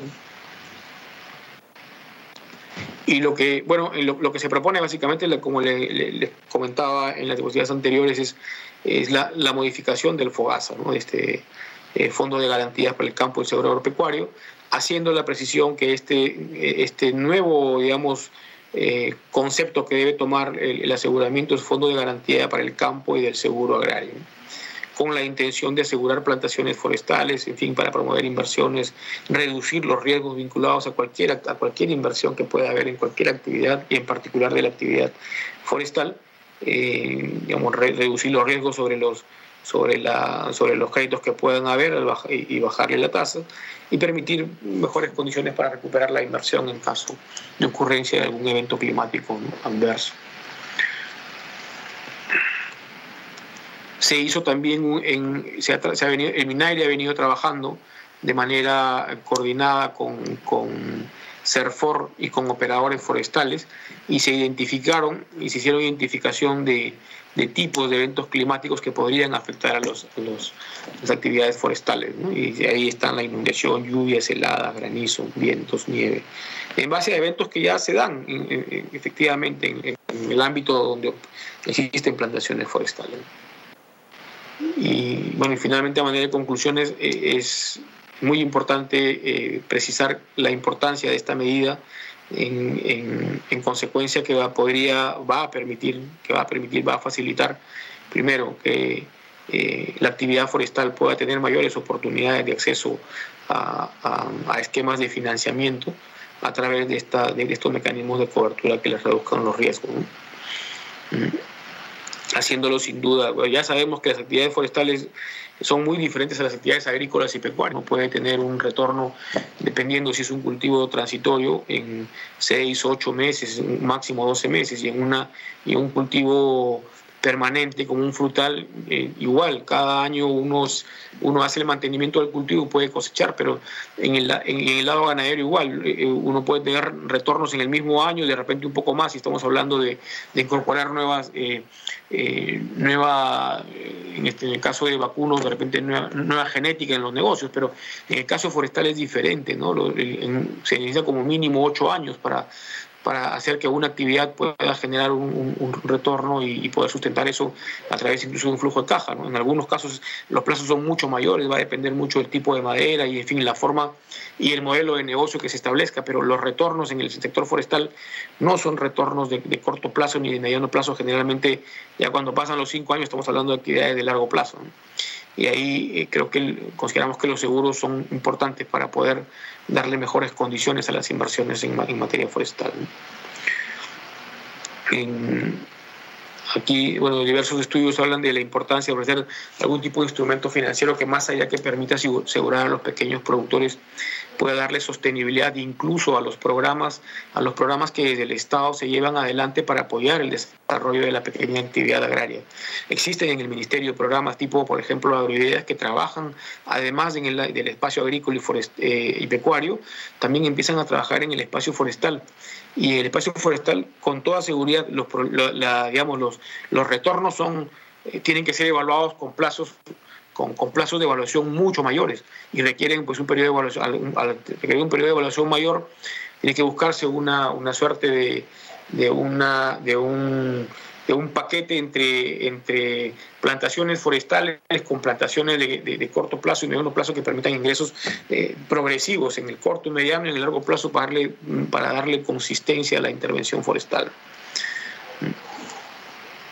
Y de acuerdo a las recomendaciones de la, de la, de la OCDE, Minagri debe desarrollar una propuesta para el fortalecimiento de los seguros agrarios, incluyendo los seguros forestales. Mm, adicionalmente es preciso también resaltar que en el, este plan estratégico sectorial multianual del Ministerio de Agricultura, vigente aún, que se define el término agrario como la denominación que comprende actividades agrícolas, forestales y pecuarias, ¿no? agrícolas, pecuarias y forestales en este caso. Em, bajo, este, bajo este marco normativo, la Secretaría Técnica del FOASA, eh, de la cual es parte la Dirección de Seguimiento, perdón, la, Dirección de Financiamiento y Seguro Agrario, ha recibido el requerimiento de CERFOR para trabajar en conjunto productos agrarios que se ajusten a la realidad de la actividad forestal, ¿no? entendiendo que CERFOR es el especialista en el tema forestal y eh, todo esquema, toda propuesta de esquema de aseguramiento, modalidades de, aseguramiento que se quieran trabajar o que se quieran priorizar para el sector forestal tienen que ser trabajados con la técnica correspondiente. Y ya se ha venido trabajando en, ese tema con apoyo de también de la, de la cooperación alemana.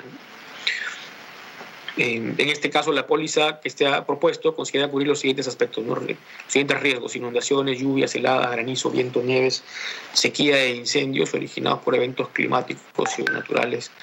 Y, finalmente, ¿no? por lo expuesto, se justifica el cambio de la denominación del fondo para incluir la actividad forestal dentro de la implementación de estos mecanismos de aseguramiento agrario, dándole, la, dándole ese mayor espacio de trabajo no solamente a lo que respecta a actividades agropecuarias, sino actividades agrarias para incorporar en este proceso también a las actividades forestales.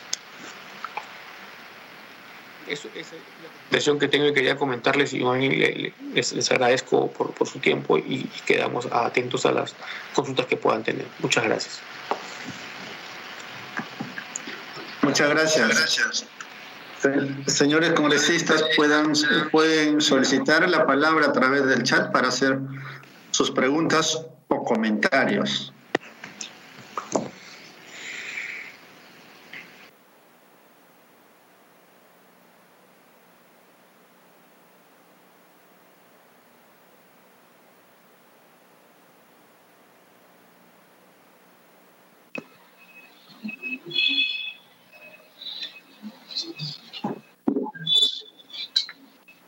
Ya. En vista de que no hay ningún ninguna pregunta de los señores congresistas, se le agradece. Presidente. Sí, sí, sí, congresista. ¿Se me escucha, señor Tiene el uso de la palabra. Tiene el uso de la palabra congresista Oceda Yucra Daniel. Sí, gracias, señor presidente trasladar eh, las preguntas, saludamos también a nuestro invitado. Señor presidente, ¿se escucha? Sí, le escuchamos, le escuchamos, congresista. Sí. Adelante, adelante, se le cede el uso de la palabra. Sí, se le escucha. Respecto al proyecto, el cual trae muy importante, Asimismo, de acuerdo a la propuesta, establece un fondo de garantía de créditos a los agricultores para establecer seguros contra desastres y contra eventualidades financieras. En ese sentido, quería preguntarle si se tiene conocimiento del uso de seguros climáticos y los montos que estos ya ofrecen como cobertura para los agricultores y este nuevo seguro cubrirá un mayor monto de lo actualmente de cobertura. La siguiente pregunta es, ¿cómo podemos lograr que las eventualidades comerciales puedan ser cubiertas por el seguro? Dado que los agricultores terminan perdiendo sus cosechas por no tener adecuada inteligencia comercial para sus productos. La siguiente pregunta sería, eh, ¿no sería posible complementar el sistema de información para el agricultor de tal manera que éste tenga conocimiento de los problemas que se avecinan como una forma de prevención para evitar que el seguro se gaste de manera innecesaria? y si podría explicarnos un poco el detalle sobre el contenido de la propuesta en lo que respecta a la garantía para créditos agropecuarios.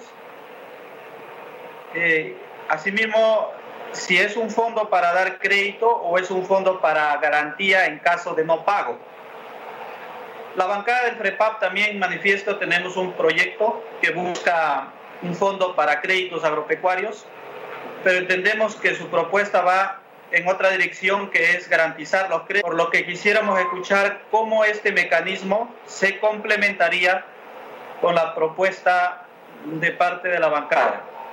Muchas gracias, señor presidente. Muchas gracias, señor congresista. Muchas gracias. También se le cede el uso de la palabra a la congresista Rita Yasta de Díaz. Congresista, este señor presidente, también Daniel Oceda pedir la palabra, señor presidente. Ah, disculpe, sí, sí, sí. Oceda, Yucra, Daniel, antes, antes, quiero pedir disculpas a la congresista Rita. No, luego de la congresista, por favor, ya. señor. Muchas adelante, congresista Rita. Gracias. Muchas gracias, muchas gracias, presidente. También yo quería hacerle algunas preguntas, presidente, a los invitados. ¿Cuál es el alcance de los seguros vigentes? ¿Y cuántos productores reciben estos seguros? ¿En qué tipo de cultivos se concentra la asignación de los mismos? ¿Cuál es el monto total anual que se pagan por estos seguros? ¿Y qué compañías de seguros son las que vienen ofreciendo estos servicios? Y finalmente, presidente, preguntarles cuántos productores han sido cubiertos en los últimos años por estos seguros y en qué, y ha consistido dichos beneficios. Muchísimas gracias, presidente. Muchas gracias, señora congresista. Tiene el uso de la palabra el congresista Daniel Oceda Yucra. Muchas gracias, señor presidente. Mediante su intermedio, bueno, agradecer y pues de esta manera también aprovechar la presencia de los representantes del Ministerio de Agricultura por la presencia en este momento, ¿no? por la exposición de este proyecto de ley. Eh, no sin antes quisiera hacer de su conocimiento la grave situación de los productores de papa, en este caso del Valle de Tambo y, del Pedregal, también en el distrito de Majes, de justamente mi departamento de Arequipa, quienes han comunicado a mi despacho que vienen vendiendo su producto de cosecha pues a 30 centavos el kilo de papa. Este, señor presidente, es un problema recurrente en todos los años, en varias regiones de nuestro país realmente. Es por esto que digamos que nos preocupa que hasta ahora el Ministerio de Agricultura no se pueda planificar, digamos, en ese sentido y dar pues pie a los cultivos y, que pues puedan existir también excedentes, ¿no? Se pueda controlar de una manera adecuada y que pues de esta manera pueda apoyar también la exportación de existir estos excedentes que mencioné entonces, este señor presidente, en ese sentido quisiera solicitar al representante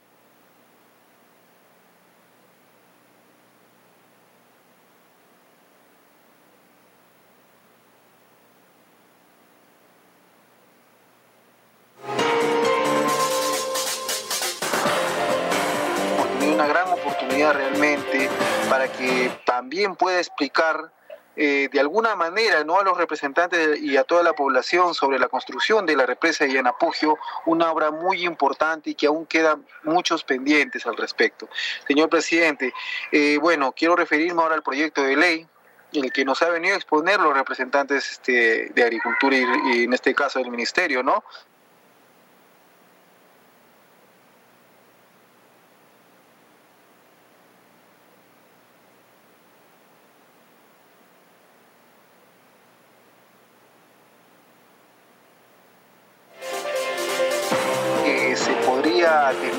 La destrucción biológica que existe en nuestra nuestra Amazonía. Que, lo, que la preocupación central en este sentido del Ministerio de Agricultura sigue siendo, digamos, el apoyo al gran productor y no al pequeño agricultor. Por eso, digamos que en diciembre del año pasado se ha publicado el decreto de urgencia el 043-2019, mediante el cual pues está prorrogando hasta el año 2031 ¿no? los beneficios tributarios que otorgan pues los grandes agroexportadores, referidos a la ley 27360, ley de promoción agraria. Entonces, es en ese sentido que quisiera, digamos, referirme, ¿cuál es la ley que se ha propuesto, digamos, para abordar y en este caso poder dar solución, digamos, a los problemas de los precios bajos, en este sentido, como hago referencia de la papa, la cebolla, el arroz, ¿no? Entre otros productos, a la falta de igual manera de planificación de los cultivos. Sabemos que durante los últimos 30 años el énfasis ha sido priorizar la gran agricultura y en este punto también la gran explotación agropecuaria. Y esto es lamentablemente, pues, parece en este sentido continuar, digamos, sin darse cuenta realmente que ese modelo es el que efectivamente ha generado grandes desigualdades que la actual pues pandemia, ¿no? Nuestra situación en la cual estamos viviendo ha desnudado estas desigualdades que hoy en día corren el riesgo de hacer inviable todo el sistema. Este proyecto de ley 4746 busca ampliar la finalidad del Fondo de Garantía para el Campo y Seguro Agropecuario, en este sentido para incluir en la actividad forestal. Y eso se logra sustituyendo en la normatividad vigente el término agropecuario por el término agrario. Sin embargo, la finalidad última, señor presidente, como se reconoce en la exposición de motivos, es promover la inversión de plantaciones forestales comerciales. Entonces, ya definiendo este punto, señor presidente, quisiera preguntar yo a, los representantes aquí del Ministerio de Agricultura, eh, ¿cuáles son las zonas de la selva, en este caso de la selva peruana, en las que se va a priorizar, digamos, esas plantaciones comerciales? En la, exposición de motivos en este punto no señala en ninguna parte este término. Existe, por otro lado, estudios de zonificación para realizar estas plantaciones este, comerciales. Eso también yo creo que es una gran incógnita, señor presidente, que tengo. Yo creo que también los este, participantes de esta este, efectiva comisión deberían tener también como puntuales. Existe, por otro lado, señor presidente, estudios del impacto que va a ocasionar en la biodiversidad forestal y biológico y a cuántos productores, digamos, hoy en día ha beneficiado. Por otro lado, también me gustaría que se pudiera puntualizar cuál ha sido el monto del Fondo de Seguro Agropecuario en la actualidad. ¿Cuál es el monto de créditos que se han garantizado?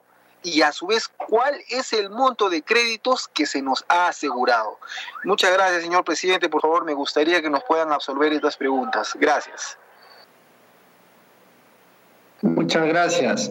Vamos a dar pase al director general de la División General Agrícola del Ministerio a fin de que pueda absolver Presidente, las preguntas Presidente. sí, congresista Walter. perfecto. Entonces, si no disculpa el director, congresista Walter, se le cede el uso de la palabra para que al final pueda respondernos. Al señor director por su intermedio. Sin duda, uno de los grandes problemas en la pequeña agricultura es el financiamiento. En ese sentido, me parece muy importante que se otorgue créditos eh, para que puedan asegurar eh, nuestros agricultores familiares sus campañas de sembrío, cosechas. Sin embargo, hay una problemática evidente en el sector agrario, que es la informalidad. Quisiera preguntar si se cuenta con una data estadística que permita tener una idea con certeza sobre el número de pequeños agricultores que serán beneficiados con estos créditos Cajamarca es una región eh, últimamente que se está impulsando la forestación. Tenemos un claro ejemplo, la granja Porcón, donde se produce y se exporta madera todos los años. Y también, eh, mi autor, también he presentado un proyecto de ley de la zona franca de San Ignacio, y también que incluye un sitio de madera en Cajamarca y que ya eh, tanto el Ejecutivo con el ministro de Producción eh, y Gobierno Regional están impulsando. Qué bueno porque Cajamarca necesita impulsar eh, proyectos para la producción, para la industrialización de la madera, conociendo que Cajamarca, Hualgayó, Celendín, Chota, Chalamarca, Pacha, se están impulsando, San Ignacio también, se están impulsando la forestación. Pero también es un riesgo que no permite la inversión en el ámbito forestal, es la tala ilegal porque es una competencia desleal en el mercado. Por ejemplo, eso sucede, yo mencionaba en San Ignacio, en Cajamarca, y quisiera saber si qué se está haciendo para contrarrestar esto, no la tala ilegal desde el Ministerio de Agricultura. Eso sería, presidente. Muchas gracias. Gracias. Ahora sí, se le cede el uso de la palabra al director.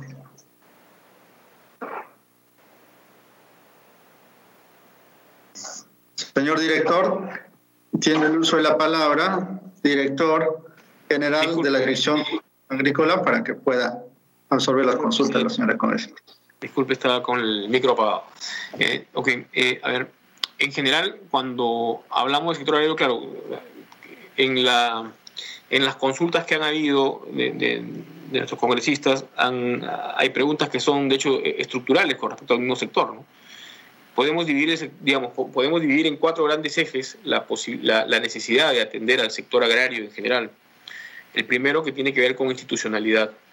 Y en la parte institucionalidad, eh, más allá de la existencia de una política agraria definida, más allá de la existencia de los espacios de articulación que hay con, en, los ámbitos regionales a través de, las, de los comités de gestión regional agrario, eh, más eh, adicionalmente a las mesas técnicas que funcionan en las regiones, hay, hay sin duda un avance, pero es a la vez un desafío el continuar trabajando todo lo que se refiere a la articulación eh, inter, intergubernamental, tanto hablo de nivel nacional, niveles regionales y locales, para poder llegar con toda la plataforma de servicios de manera oportuna y de manera articulada a los espacios regionales.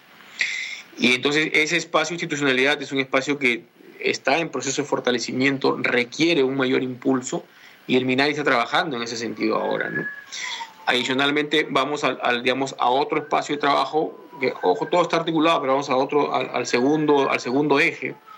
Y en ese segundo eje, espacio de trabajo, hablamos de la, de la formalidad de la actividad. O sea, no es solamente... Eh, informal el que no está organizado, la persona que no está organizada, es también informal aquella persona que, eh, que no tiene una licencia de uso de agua en orden, también tiene algún nivel de formalidad la persona que no tiene el título de propiedad en orden y, probablemente también tiene algún nivel de, informalidad el, eh, el, el, productor que realiza actividades productivas en zonas que no están habilitadas para ello, por ejemplo, estar en, en, en, zonas de amortiguamiento o en zonas de bosque de producción permanente, ¿no? en el caso de selva.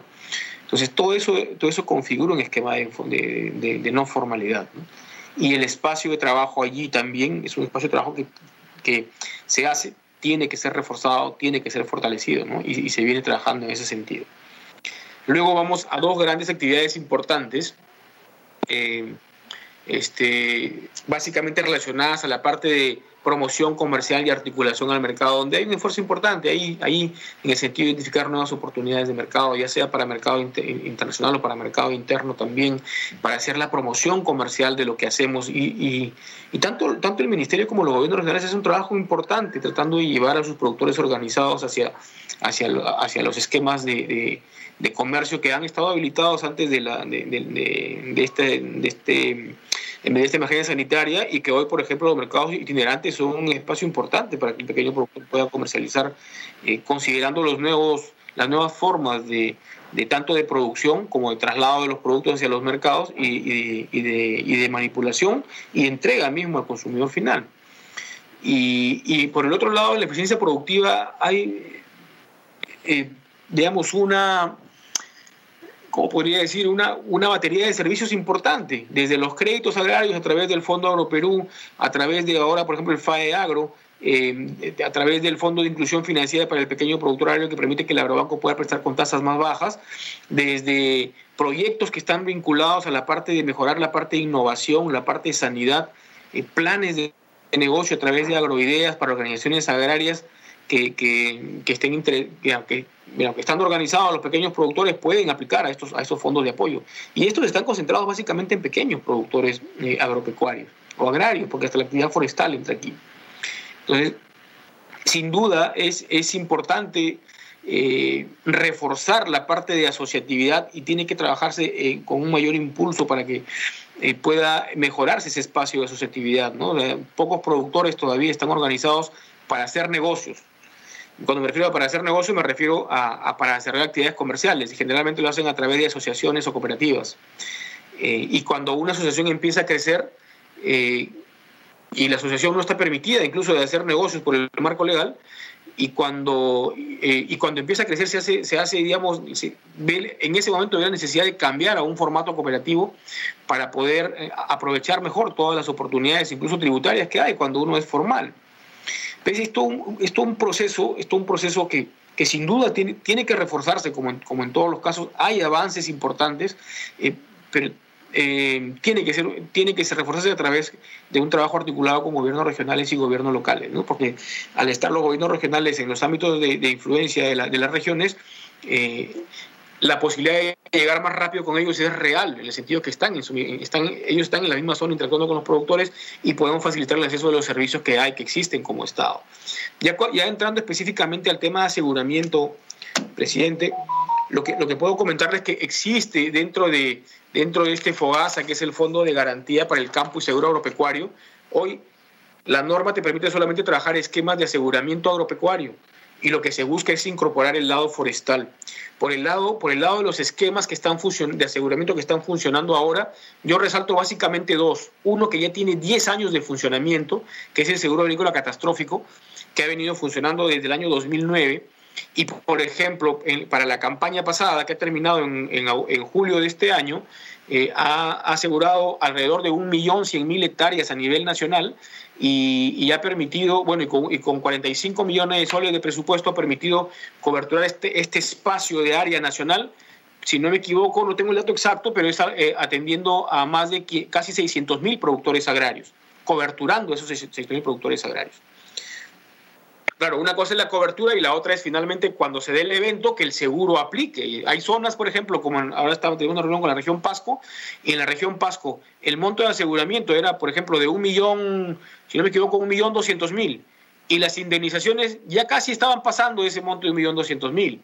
Hay regiones donde algunas veces pasan, pero en otras regiones no. Cuando se dé, es un seguro, como si, si yo tengo un seguro para un vehículo, si me roban el vehículo, me tienen que indemnizar en este caso, si pasa el evento climático, se indemniza al pequeño productor. Aunque últimamente han habido algunas limitaciones, porque obviamente hay dificultades para entrar a las zonas donde, por, ahora, eh, para que las empresas aseguradoras puedan llegar a, las zonas donde se dan los siniestros, pero es cuestión de tiempo para empezar a cerrar eso, esa información y, poder hacer las indemnizaciones como tales. Pero era importante definir que existe un seguro agrícola catastrófico, hay un seguro agrícola comercial que es el que va a empezar, está empezando a operar a partir de este año, pero está, está más enfocado en, en, productos, en cultivos que tienen, digamos, que son más comerciales, ¿no? El seguro agrícola catastrófico es exclusivamente para productos de pan llevar. Ahí van, se van sobre incluso pastos, eh, trigo, trigo, eh, eh, alfalfa y, otros y otros productos más, que son productos de pan llevar, incluyendo papa, arberja, grano, arberja, grano seco, grano verde, maíz choclo, están incluidos en estos seguros eh, en ese seguro catastrófico. Eh, y también quería aprovechar para comentarles que, ah, bueno, sí, efectivamente, hay, eh, con respecto a, comentaba el congresista Walter sobre la data estadística, la data, la data estadística en general, el, el Ministerio está construyendo en este momento un padrón nacional de productores agrarios, donde se va a registrar a los 2.2 millones de productores. Eso digamos, está en proceso de implementación. Cuando ese instrumento esté, esté digamos, eh, culminado o, avanzado, va a permitir focalizar mejor todas las actividades o, todo, o claro, todas las actividades que desarrollan a través de, los diferentes, las diferentes instituciones que tiene el Ministerio. ¿Por qué? Porque en ese, en ese sistema de información, además de registrar los 2.2 millones de unidades productivas, se va a poder registrar Primero, desde el número del DNI del pequeño productor o del productor agrario, el área que tiene, si es una área titulada, posesionaria, si es, si es alquilada, si tiene eh, riego, no tiene riego, qué tipo de riego tiene, si, si finalmente está organizado o no está organizado, a qué mercado llega, al mercado local, regional o incluso hasta internacional, si es que lo, si es que lo, fuere. Ese tipo de información va a estar concentrada ahí. Entonces, los servicios que, da, que se da a través del sector público agrario, ya sea con gobierno nacional, gobiernos regionales o gobiernos locales, tienen que focalizarse en función de las necesidades puntuales de cada segmento. Y creo que eso, eso va a ser clave para mejorar la parte de toma de decisiones con respecto a las políticas públicas en, y por el lado forestal, no nos olvidemos, conmigo, conmigo está ahora, están dos profesionales, el señor Denis Armas, que es un especialista de servicio forestal y de fauna silvestre, y eh, señor Juan Manuel Díaz, que es un especialista en seguros, eh, que de repente ellos pueden reforzar un poco más lo que yo voy a comentar ahora, pero a lo que voy es, en el Perú eh, existen bosques de producción permanente, y esos bosques de producción permanente, digamos, tienen una diferente forma de manejo. El seguro no, aplica, no, no aplicaría a estos bosques de producción permanente, esos bosques los tenemos que cuidar. Pero existe un grupo de hectáreas, no sé si son 7 o 10 millones de hectáreas a nivel nacional, que son zonas que han sido deforestadas y donde se podrían implementar proyectos, proyectos de, proyectos de em, eh, forestales, forestales maderables, comerciales, que puedan ser, que puedan ser incluso coberturadas y, promoverse la inversión en estas zonas que están deforestadas. Yo creo que está más pensado en esos espacios de trabajo, en esos esquemas, y la posibilidad de que pequeños productores incluso que estén, que sean titulares de esos, de esos terrenos puedan eh, aprovechar esas oportunidades de inversión. ¿no? Creo que está más centrado en eso. Y, de repente sería, si, si, usted lo permite, presidente, eh, yo sí me gustaría que de repente puedan dar algunas palabras Denis Armas y Juan Manuel Díaz eh, para poder reforzar lo que yo he comentado ahora.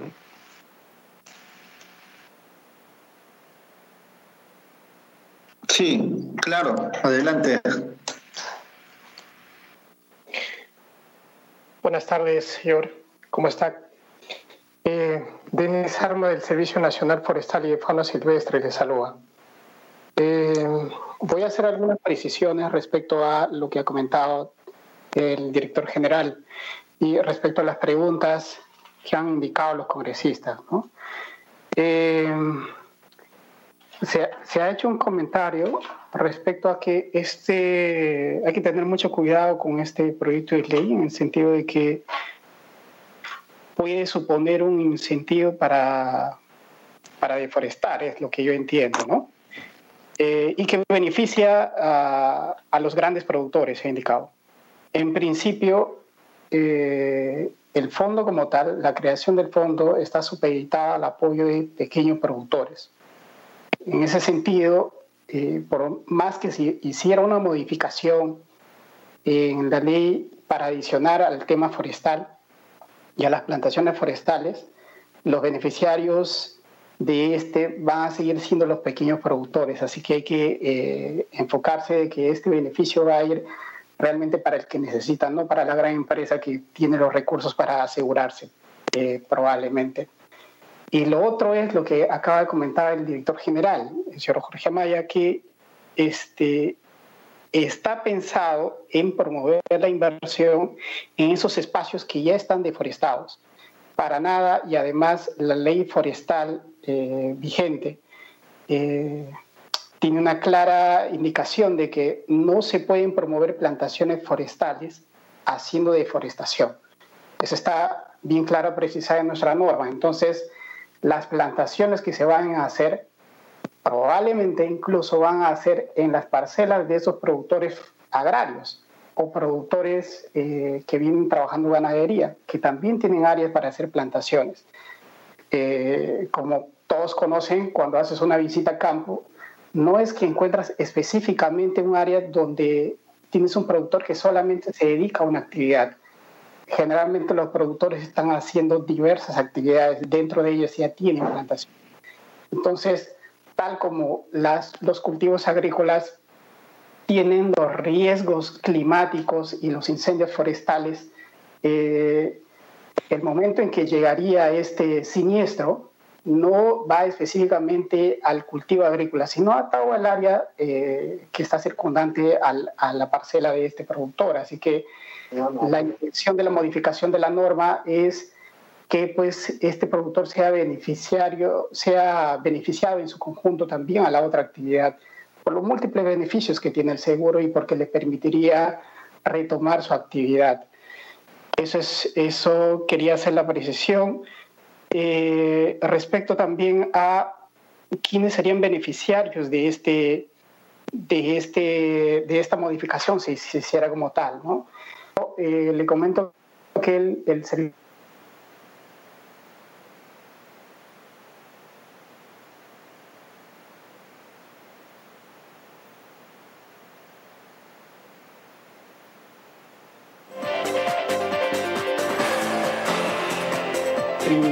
básicamente ya está eh, con un expediente de aprobación, tiene un número de expediente aprobado. Este programa considera tres proyectos de inversión pública. Una de ellas está relacionada a plantaciones en siete departamentos del país para beneficiar a, a, a productores en un ámbito total de 30.000 hectáreas de plantaciones. Lo que se quiere hacer es impulsar la inversión de 30.000 hectáreas. Significa hacer 30.000 hectáreas de plantaciones no deforestando, sino en áreas que ya están deforestadas y hacer las nuevas, a través de diferentes esquemas. Uno de ellos va a ser crédito, pero sería, este, este sería el primer grupo de atención porque estos créditos tendrían que salir con un esquema de aseguramiento. Eh, de no ser así, eh, no significa que no se vayan a poner las plantaciones. Se van a instalar las plantaciones, pero de ocurrir un siniestro, y como ustedes han podido ver las estadísticas, si bien no son actuales, estos siniestros ocurren todos los años. El tema de incendios siempre ocurre todos los años, el tema de granizas y vientos siempre ocurre todos los años. Y no van a disminuir con el tiempo, así que este, sería interesante de que esta inversión que haga el Estado esté asegurada. ¿no? Eso, eso serían mis comentarios. De tener algunas consultas estoy para, para absolverlas. Gracias. Muchas gracias.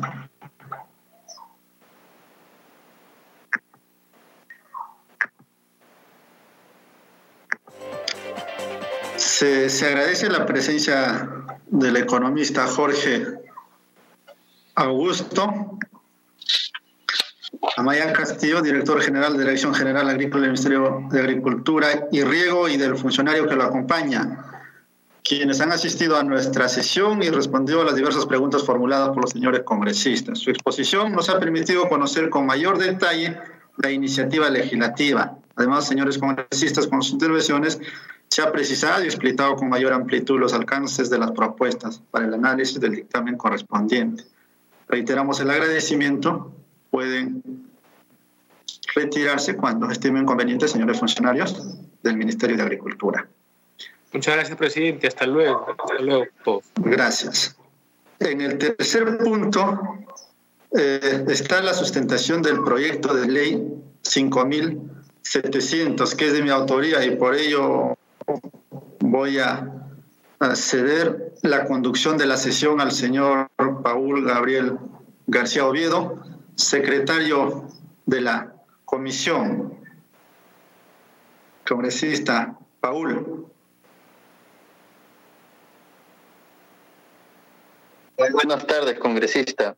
Este, sí, muy buenas tardes, señores congresistas y miembros de la comisión. Voy a presidir temporalmente esta comisión y en este sentido, eh, viendo el tercer punto de, del orden del día, sobre invito al congresista Barrio Nuevo Romero, autor del proyecto de ley número 5700, RLARS 2020-CR para su, para su sustentación. Adelante, congresista. Muchas gracias, señor presidente, señores congresistas. Voy a pedir al secretario técnico que pueda, pueda visualizar mi PPT. ¿Me ayude, por favor, secretario técnico? Envíeme la propuesta, presidente. ¿Me lo envía por WhatsApp? Perfecto. Se lo reenvíe, se lo reenvío. Se lo envíe, pero se lo vuelvo a reenviar. proyecto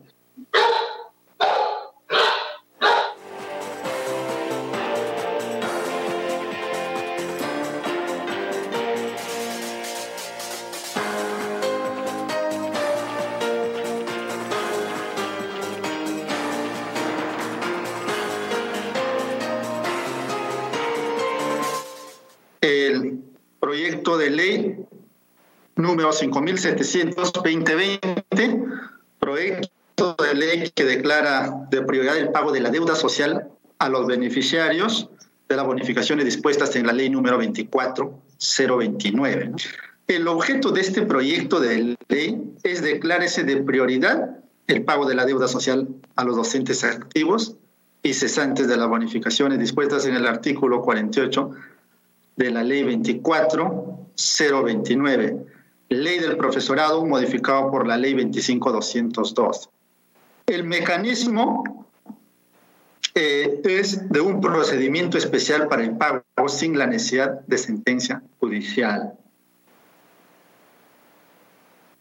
Eh, no requiere sentencia judicial porque eh, los beneficiarios de las bonificaciones, de acuerdo al artículo 29, reciben el pago sin requerir sentencia judicial y menos en calidad de cosa juzgada.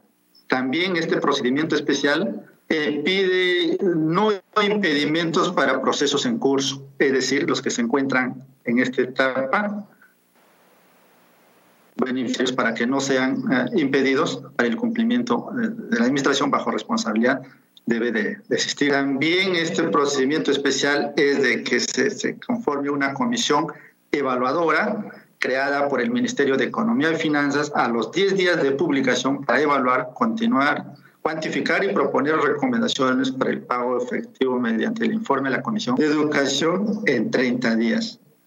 Y también dentro de este procedimiento especial, en materia presupuestal, eh, el MEF establecerá las previsiones presupuestales para el año 2021 para su atención.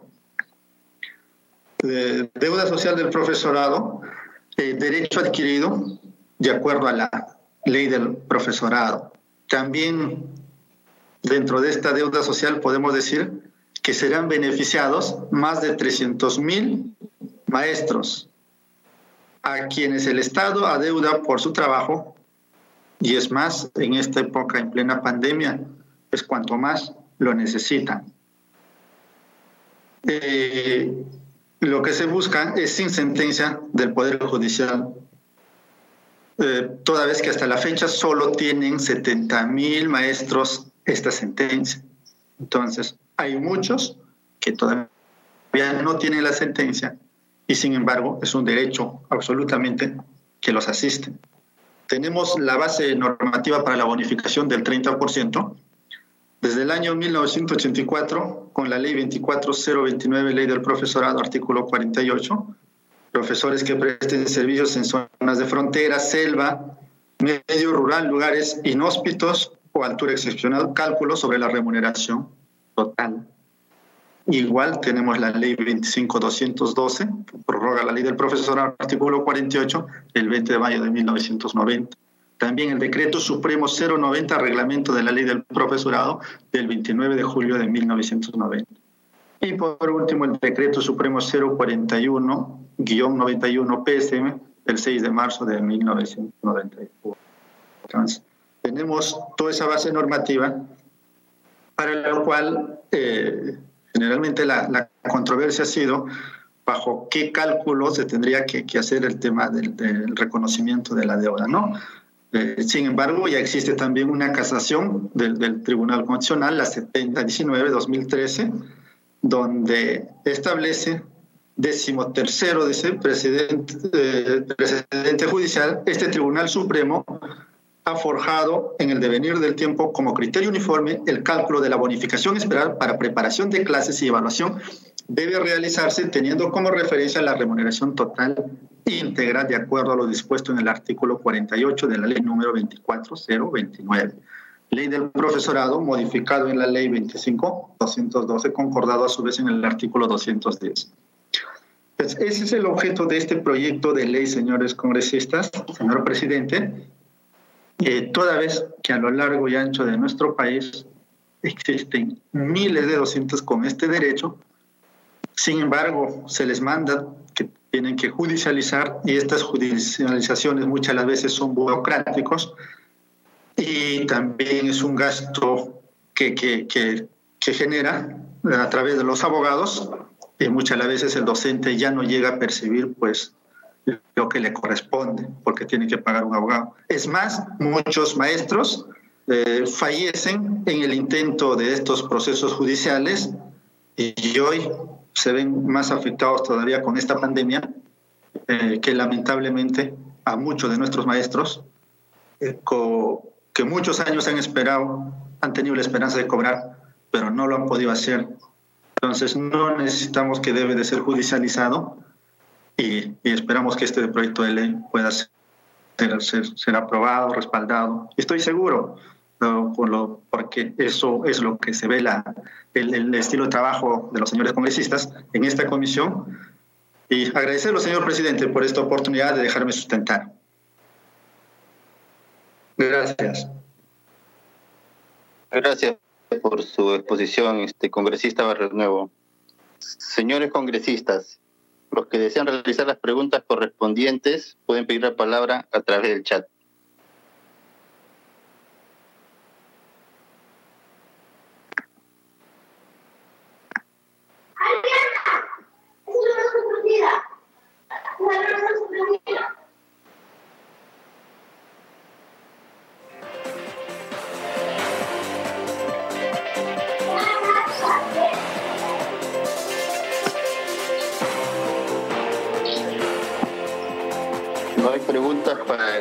La sustentación del, señor congresista Barrio Nuevo, Romero.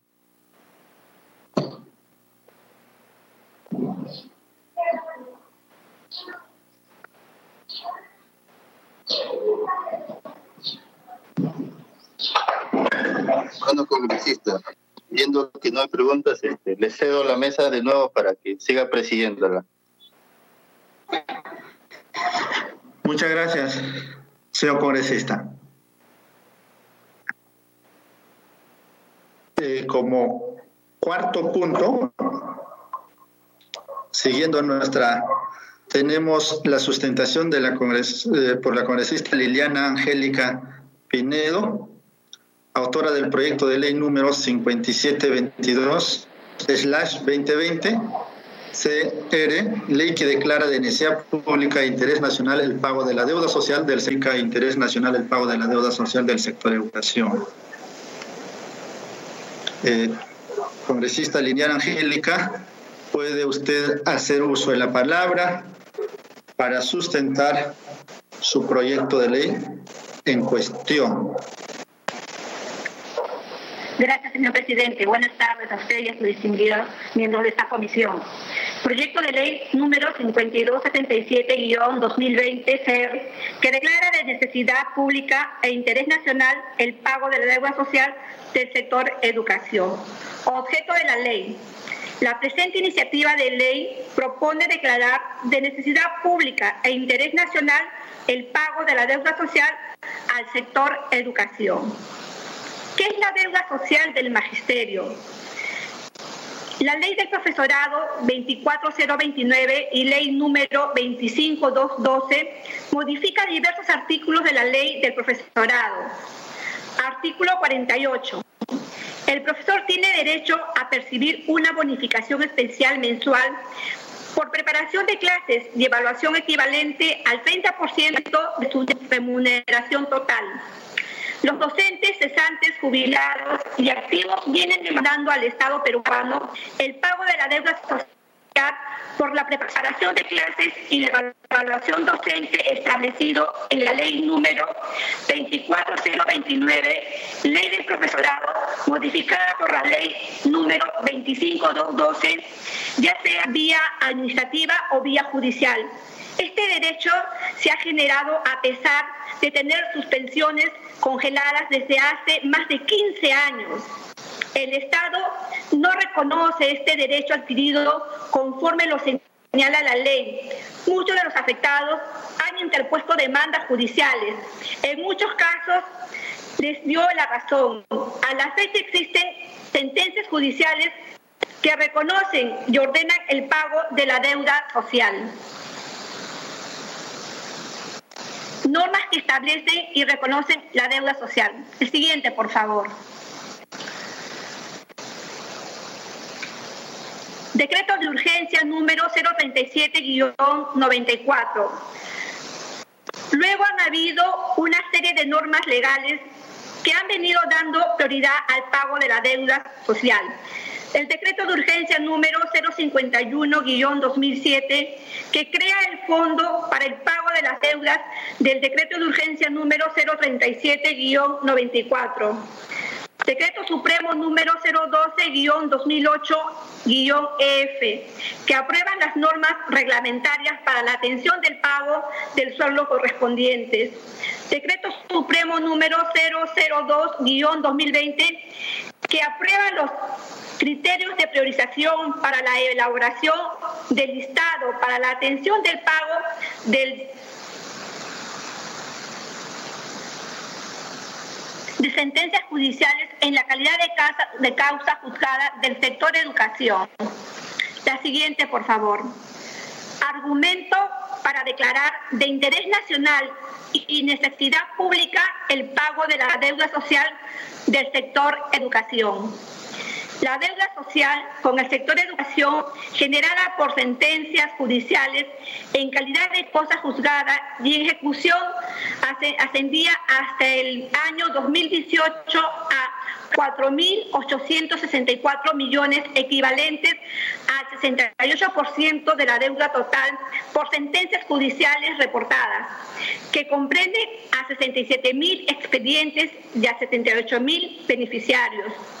Como bien vemos, el 68% de la deuda social corresponde al sector educación. Por ello, es necesario darle prioridad en la atención y cumplir con estas obligaciones. La siguiente, por favor. La deuda total generada por sentencias judiciales en calidad de cosa juzgada y en ejecución asciende a 7.138 millones en 95 mil expedientes y 122 mil beneficiarios. En la información proporcionada se puede apreciar que la deuda social está concentrada en los gobiernos regionales, con una deuda que ascendía a 5.035 millones, equivalente al 71% del total, y 98.376 beneficiarios. En los gobiernos locales de la deuda ascendía a 1.079 millones, equivalentes al 15% del total de 14.195 beneficiarios. Y en el gobierno nacional ascendía a 1.022 millones, equivalentes al 14% del total, con 9.969 beneficiarios. El siguiente, por favor. Distribución de la deuda social del sector educación por regiones. El 65% de la deuda social corresponde al sector educación. Por ello es necesario darle prioridad en la atención y cumplir con estas obligaciones.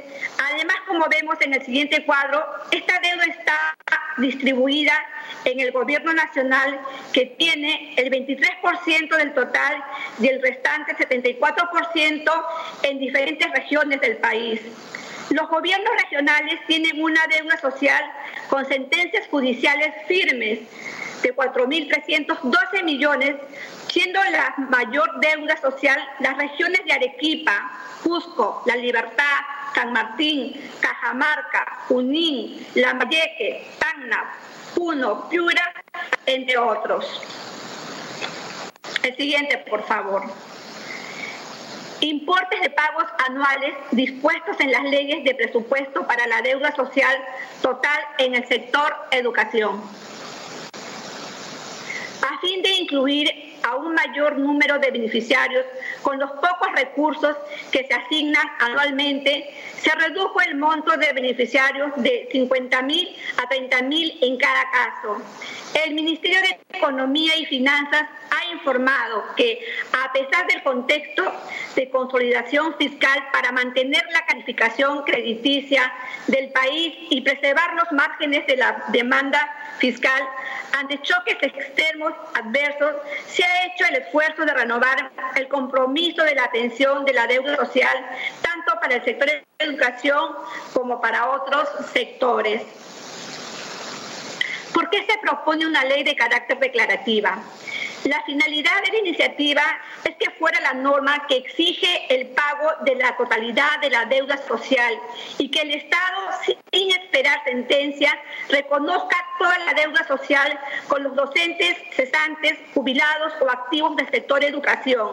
Sin embargo, el respeto al principio de presupuesto equilibrado y la prohibición de iniciativas de gastos dispuestos en los artículos 78 y 79 de la Constitución Política del Perú nos lleva a presentar una ley declarativa a fin de exhortar al Poder Ejecutivo al cumplimiento de la ley y proceder a pago de esta deuda social del sector de educación pendiente de hace muchos años.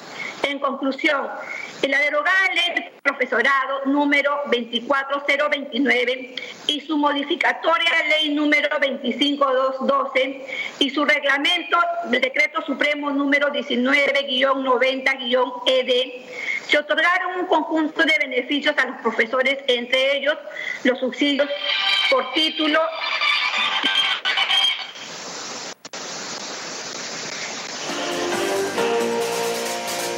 La referida ley establecía que dichos beneficios debían ser otorgados a los profesores tomando como base de cálculo la remuneración total. La crisis originada en la década de los 80 en nuestro país ocasionó que se dejaran de pagar estos beneficios a efectos de regularizar esta situación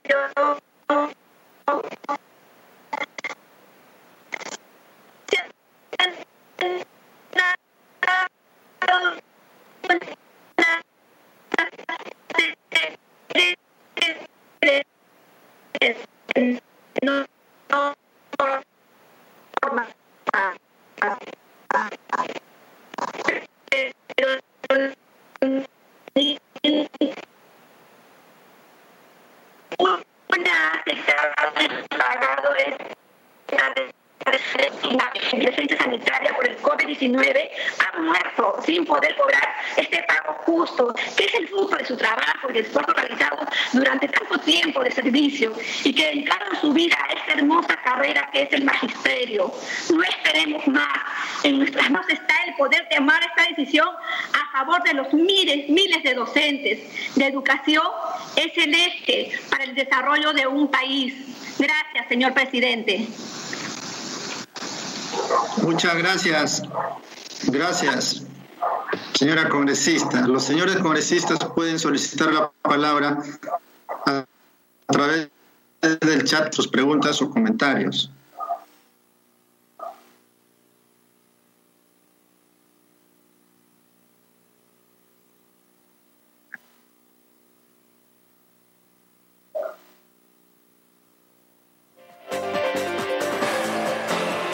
No habiendo preguntas, se agradece la exposición de la congresista Liliana Angélica Pinedo Achaca, quien ha asistido a nuestra sesión y respondió. ¿Sí hizo la exposición? Corresponde. Sí. Sí, sí. Tiene uso la palabra, congresista. Sí, tiene uso la palabra. Le escuchamos. Muchas gracias, señor presidente. Mediante su intermedio, agradeciendo esta iniciativa por parte de la congresista la cual ha expuesto correctamente este proyecto de ley y lo ha sustentado, ¿no? El proyecto de ley eh, 5722, la cual yo creo que con las mejores intenciones que, que puede haber. Eh, en base a este proyecto, señor presidente, eh, es el que declara pues de necesidad pública e interés nacional la deuda magisterial, porque en este punto supone que genere iniciativa de gasto. Sin embargo, señor presidente, quisiera tal vez, sin el ánimo tal vez de, de, ver, digamos, de ningún punto negativo, simplemente no queda claro, digamos, que esto sea cierto. Porque en este caso el proyecto de ley que proponen no estaría, digamos, generando, yo creo, ningún gasto, por cuanto que la norma que genera dicha obligación del pago fue, en este caso, la ley 24029 en todo caso, es decir, ¿no? La ley del profesorado, que es una norma del año 1985 en este punto. Yo solamente quisiera tal vez este, con todo el ánimo positivo con la congresista invitada aquí, la, congresista Liliana Angélica, eh, quisiera preguntarle, ¿no? Eh, si es que comparte, digamos, este criterio de, esta manera, ¿no? Quisiera tal vez que lo pueda puntualizar, si es que pudiera, señor presidente. Simplemente su intermedio. Muchas gracias y de todas maneras felicitando. Gracias, señor congresista. Gracias, congresista Liliana Angélica. Quisiéramos escucharlos. Sí, presidente. Nos hemos basado en los artículos 78 y 79 de la Constitución Política del Perú, que nos lleva a presentar una ley declarativa a fin de exhortar al Poder Ejecutivo al cumplimiento de la ley y proceder al pago de esa deuda, ¿no? Entonces, está clara la, la base en la que nos hemos, hemos eh, eh, elaborado este proyecto de ley son los artículos 78 y 79 de la Constitución Política y me gustaría que el congresista nos pudiera leer un poquito esos artículos para eh, entender ¿no? a qué nos estamos refiriendo. Gracias, señor presidente. Ya, gracias, congresista. Sí, tal vez tiene alguna réplica o repregunta.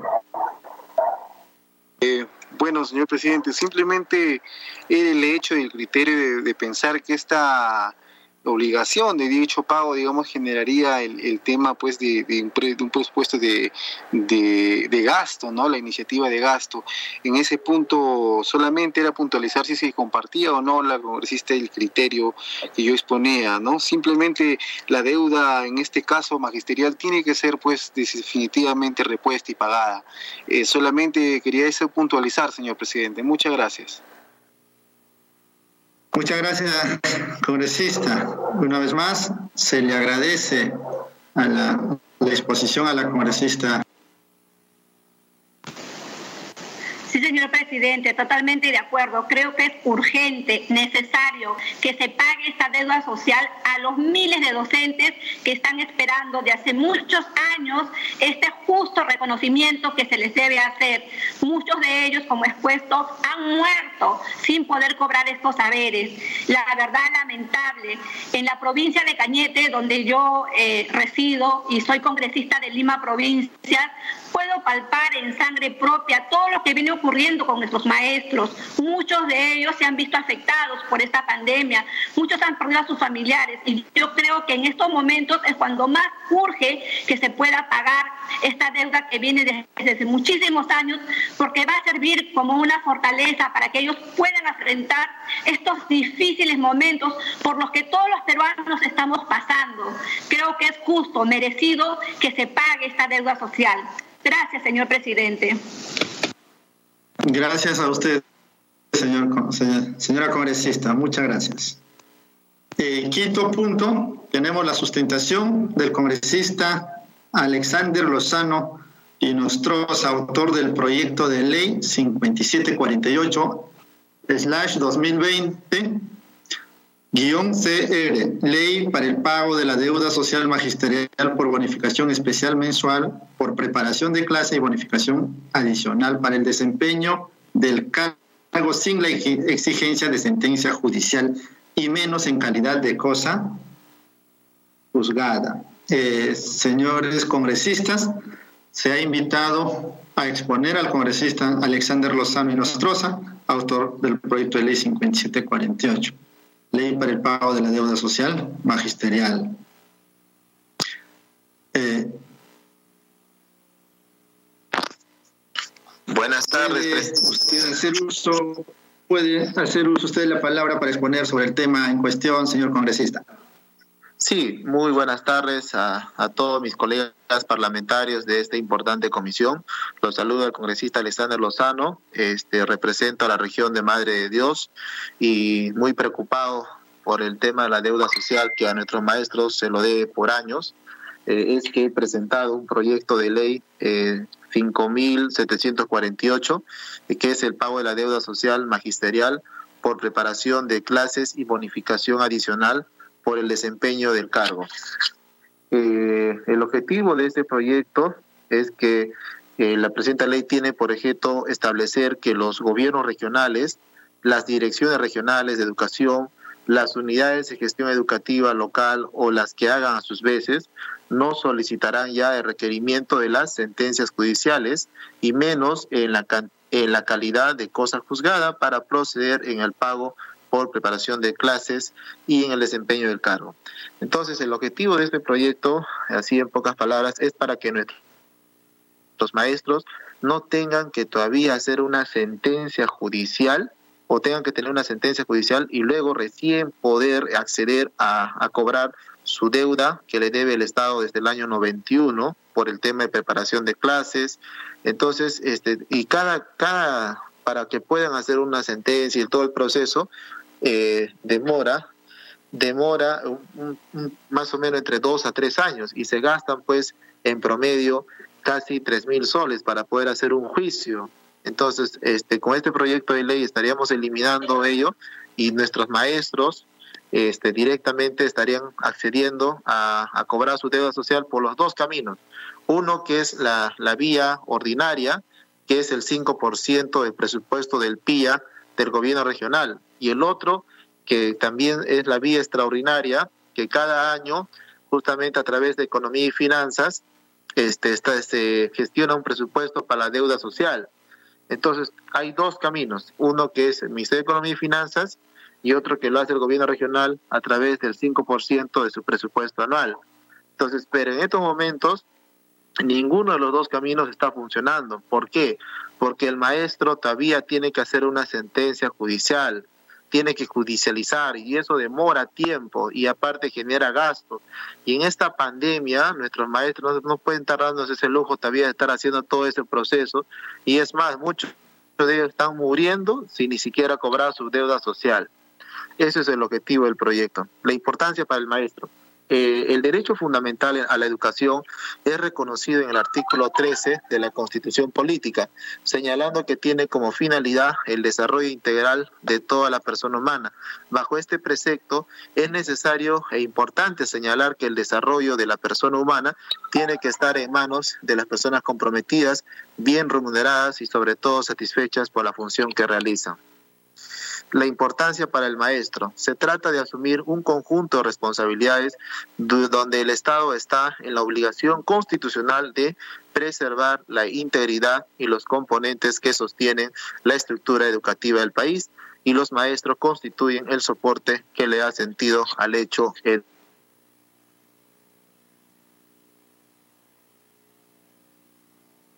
educativo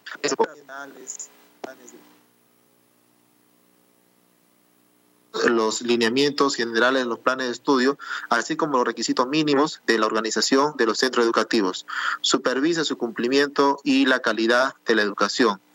Es deber del Estado asegurar que nadie se vea impedido de recibir una educación adecuada por razón de su situación económica o limitaciones mentales o físicas.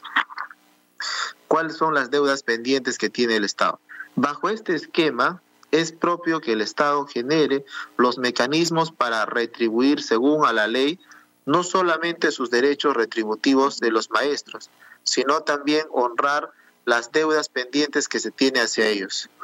Cuando hablamos de deuda, cuando hablamos de deuda, hacemos referencia a la deuda social, correspondiente a los impagos que tiene el Estado peruano con los trabajadores públicos por servicios prestados reconocidos por el artículo 48 de la ley 24029, ley del profesorado, modificada por la ley 25212 en concordancia con el artículo 210 del decreto supremo 01990, reglamento de ley del profesorado, las deudas pendientes. También se considera como parte de la deuda la bonificación por refrigerio y movilidad que establece el decreto supremo 025 85 de PCM, el mismo que cuenta el pago de una asignación equivalente a 5 soles en forma diaria. A esto se agrega la bonificación que tendrían que recibir los profesores por tiempo de servicio. La primera bonificación debería recibirse al cumplir los 20 años de servicio y asciende a 2.400 soles y la segunda cumplir a los 30 años los servicios que asciende a 3.600 soles. Esas son las deudas pendientes. Lo que pasa, presidente, desde el año 91, el Estado eh, pagaba la deuda, eh, justamente tenía unos bonos que daba a los maestros de 300 soles desde el año 91. Entonces, en el año 95, el gobierno de Fujimori corta estos beneficios a los maestros y, desde, ahí, desde ahí no se ha pagado. Es en el año 2002 que profesores de Ancash han reclamado, se han hecho respetar sus derechos y han logrado a través de una este, de una sentencia que se le pueda pagar la deuda social a los maestros. Entonces, este, imagínense, eh, presidente, desde el año 95 que no se está pagando, que se ha cortado este beneficio, y sumarle 300 soles hasta la fecha, en promedio, pues un maestro tendría para cobrar ahorita su, su deuda social eh, entre dependiendo también al, al, cargo, al nivel del profesor, a la ley del profesorado, eh, pero en promedio tendrían para cobrar 180 mil soles cada maestro. Y esto es, un, es, un, es una deuda que le debe el Estado, que, que es de ellos, que no le ha pagado durante este tiempo. Entonces, este, lo que queda ahorita es avanzar. Si bien es cierto, la CPC Isabel Canorio es eh, parte del Ministerio de Economía y Finanzas, es quien está llevando adelante el pago de la deuda social a nivel nacional, pero eh, es muy limitado, presidente. Le comento, el Madre de Dios tiene ahorita para que pague su deuda social 739 maestros. De los 739 maestros, solamente el Estado ha priorizado para este año 200 maestros. ¿Y cómo se quedan aquellos maestros que están mayores de 65 años, que son vulnerables, que no les ha llegado el bono y ahorita no tienen y que se le pague su deuda social. Y encima han invertido para que haga un proceso judicial, han gastado tres mil soles, han gastado su tiempo y encima el Estado no los prioriza. Por eso nosotros, este presidente, con este proyecto de ley lo que queremos es que ya se evite de que la sentencia judicial, es más, el, los jueces le hacen una, una burocracia a nuestros maestros y es más, a veces eh, la Procuraduría que tiene que ver, eh, una vez que ya tienes la sentencia, vas a la Procuraduría, la Procuraduría es quien hace justamente las fichas o llena los documentos para que lo envíe al Ministerio de Economía y Finanzas, ¿no? En coordinación con el jefe de presupuesto. Pero es la Procuraduría también que también la hace lento y burocrático. Y es más, eh, le, le dice, ¿no? Este documento no coincide. Otra vuelta regresa a dónde? Al Poder Judicial. Y así el maestro perjudicado ¿O cuál es el objetivo del Estado? ¿O es que el Estado no le quiere pagar al, al, profesor, ¿no? Que sea directo, que sea de frente, o sea, que no diga, si no le quieren pagar, que digan de frente que no quieren pagar y así ya no, no quitan las ilusiones de muchos maestros que en este momento quieren cobrar su deuda social, presidente. Por eso yo exhorto pues que mis colegas parlamentarios tomemos fuerza este proyecto de ley. Ya he tenido la oportunidad de sustentarlo también en la, en la Comisión de Economía y hoy que estoy en la Comisión de Presupuesto, en realidad yo agradezco por la invitación, presidente, y, creo que tenemos que eh, darle prioridad a este proyecto de ley. No podemos permitir que el presupuesto nacional eh, es de 200 mil millones de soles cada año para pagar la deuda social y cada vez se paga menos maestros y cada vez hay más maestros que quieren cobrar su deuda social, pero lamentablemente se ven limitados a cuando empiezan el proceso, le ponen mucha burocracia. Eh, es más, también nuestros gobernadores regionales no se ubican y es más, no están pagando la deuda social, este presidente. Los gobiernos regionales deberían pagar el 5% de su pilla, de su presupuesto que ellos tienen cada año, pero no lo están haciendo, presidente. Y eso es una preocupación porque me llaman a diario los maestros, me dicen, congresista, ¿cuándo se nos va a pagar nuestra deuda social? Entonces, por la vía ordinaria que ellos deberían pagar, no lo están haciendo. ¿Será por desconocimiento? será porque no tienen la voluntad, no sé cuál es el motivo que ellos no están pagando. Entonces, presidente, este, este es el proyecto de ley que hemos presentado. Esperamos contar con, con el respaldo pues, de, mis colegas parlamentarios que son parte de esta comisión. Eh, yo termino diciendo que me encantaría que este proyecto ya se priorice, se vaya al Pleno y así podamos debatirlo eh, como corresponde ¿no? en el Pleno con todos los colegas parlamentarios. Muchas gracias, presidente. Muchas gracias, congresista. Muchísimas gracias por la exposición. Eh, y los señores congresistas pueden solicitar la palabra a través del chat. Tenemos Está solicitando la palabra el congresista Kenyon Durán Bustamante. Eh, muy, muy buenas tardes, señor presidente. ¿Me escucha? Sí, se le escucha, señor congresista. Se le cede el uso de la palabra. Muchísimas gracias, señor presidente. Eh, por su intermedio, saludar a nuestros hermanos congresistas, al pueblo peruano que nos está escuchando en estos momentos. Y efectivamente, eh, la deuda social a los maestros es absolutamente histórico y es absolutamente indigno. En consecuencia, esta iniciativa legislativa revalora y dignifica a esos maestros que están luchando en estos momentos para redimir y sobre todo cobrar el salario que ellos han producido para vivir dignamente. En consecuencia, señor presidente, eh, aquellos maestros por preparación de clases y cargos directivos tienen absoluto derecho de cobrar esta deuda social. Nosotros los congresistas, que Eduardo Durán Bustamante, congresista de la República por Huancavelica, exige al Estado peruano el pago inmediato de esta deuda social sin constreñirlos a un proceso judicial que seguramente un gran porcentaje de nuestros maestros que ya no están en la faz de la tierra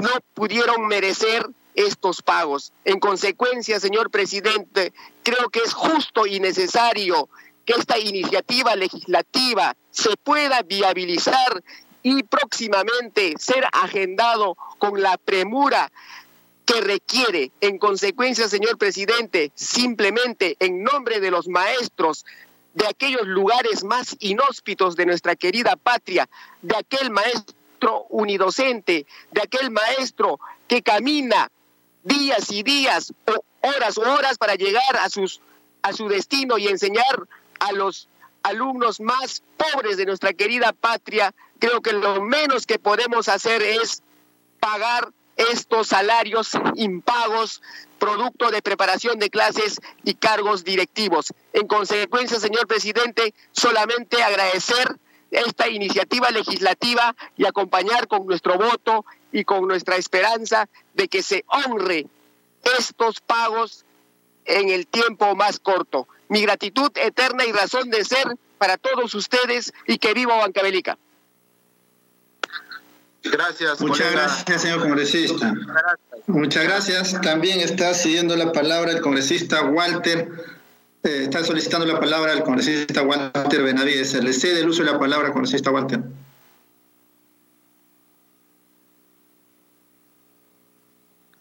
Muchas gracias. Congresista Walter. Sí.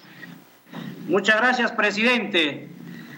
La deuda social a los maestros asciende a más de 4.300 millones de soles. El Estado argumenta que no hay recursos. Entonces, que se exija el pago de los 57.797 millones de soles que tienen las grandes empresas con la SUNAT Buenaventura, Bacus, Cerro Verde, Telefónica y otras. Lamentablemente, presidente, los maestros son considerados como la última rueda del coche. Hay una suerte de menosprecio por la labor del maestro. Esto es inaceptable, señor presidente. Hay una falta de reconocimiento social a la labor de los maestros, una labor sacrificada Muchos maestros tienen que sacrificar el tiempo con sus familias. En la zona rural tienen que caminar muchas horas para llegar a las escuelas en pleno invierno. Aparte de esto, mal pagados y al mismo tiempo se le exige la misma preparación.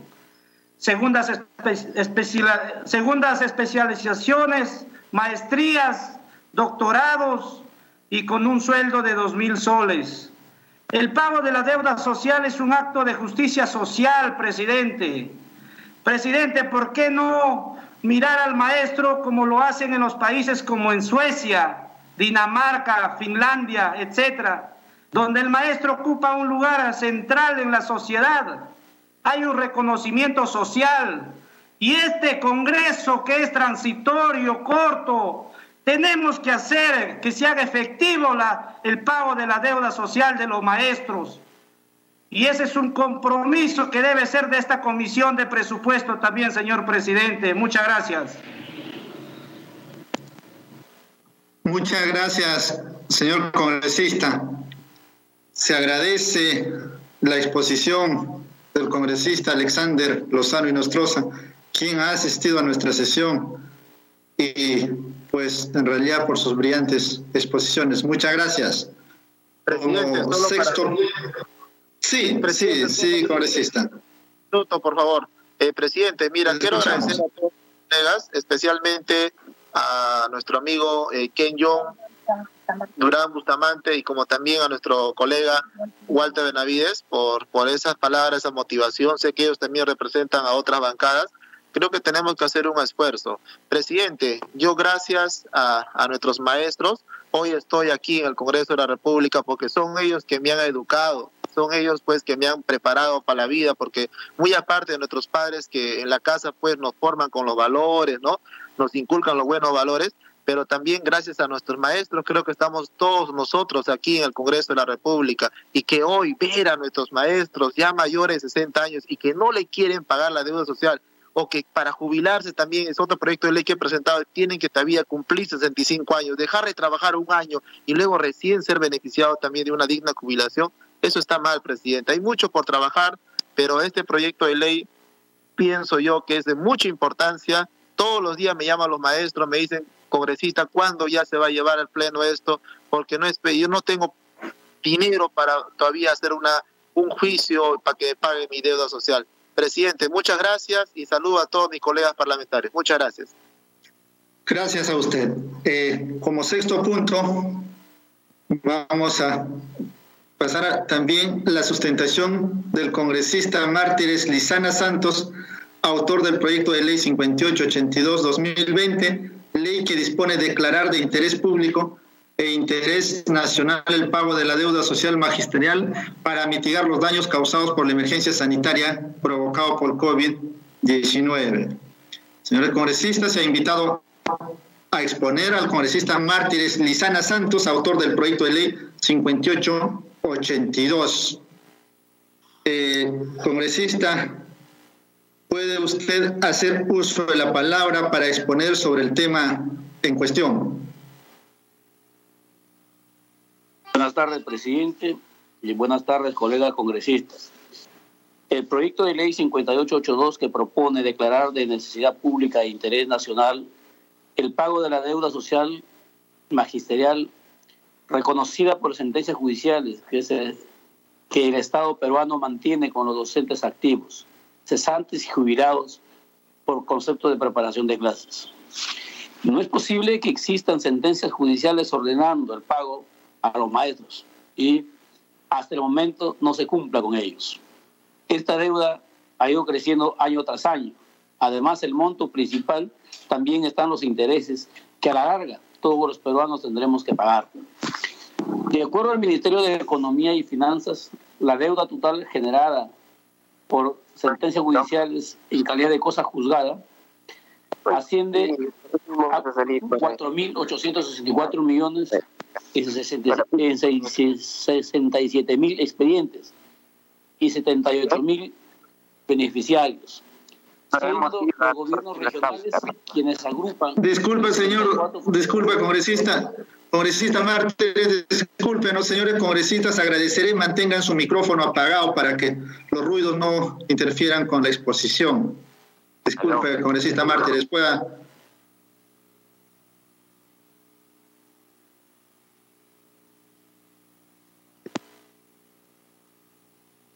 Pueda proseguir, congresista Mártires. Discúlpanos. Presidente, muchas gracias. Eh, decía que los gobiernos regionales son quienes agrupan el 74% de la deuda y el gobierno nacional el 23%. Los gobiernos regionales con mayor deuda social son la región de Arequipa, Cusco, La Libertad, San Martín, Cajamarca, Junín, Lambayeque, Tacna, Puno, Piura, entre otros. Últimamente, ante la presión de los gremios de los docentes, el Poder Ejecutivo ha destinado recursos para el pago de esta deuda, pero ha sido insuficiente. Por ejemplo, para el año 2020 se ha destinado la suma de 200 millones de soles, pero la deuda total es de más de 4 mil millones de soles. Es por ello que he considerado necesario presentar este proyecto de ley que a fin de hacer un llamado a las autoridades para que cumplan con el pago de las deudas de los docentes. Son derechos adquiridos por los maestros que tuvieron que acudir al Poder Judicial para obtener una orden de pago y pese al tiempo transcurrido aún no se les ha cancelado. Se debe tener en cuenta que venimos atravesando una crisis mundial ocasionada por la, por la pandemia.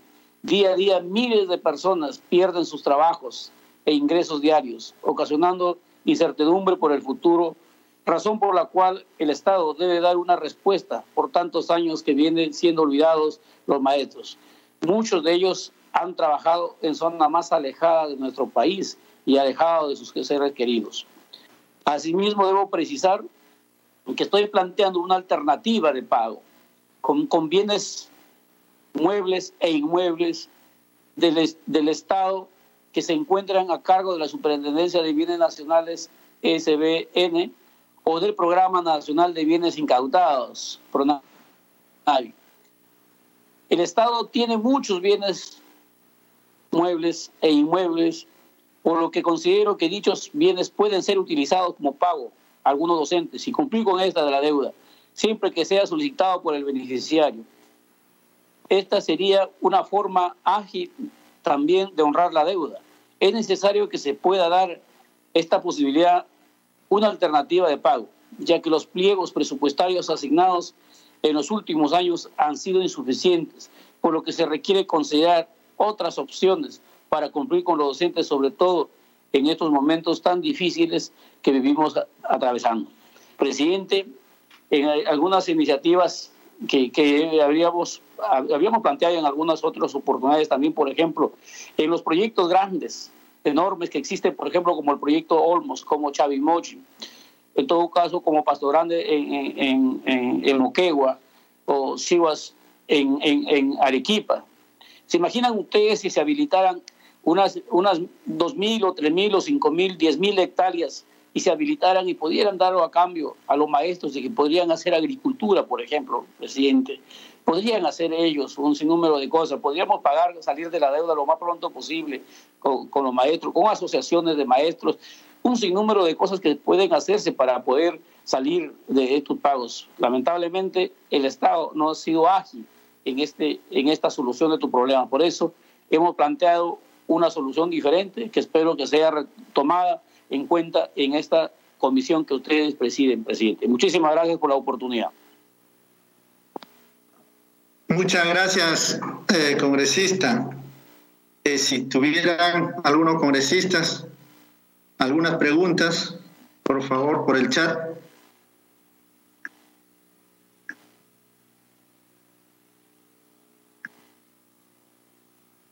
No habiendo, se le agradece una vez más por la exposición al congresista Mártires Lizana Santos, quien ha asistido a nuestra sesión y pues por esta eh, excelente exposición.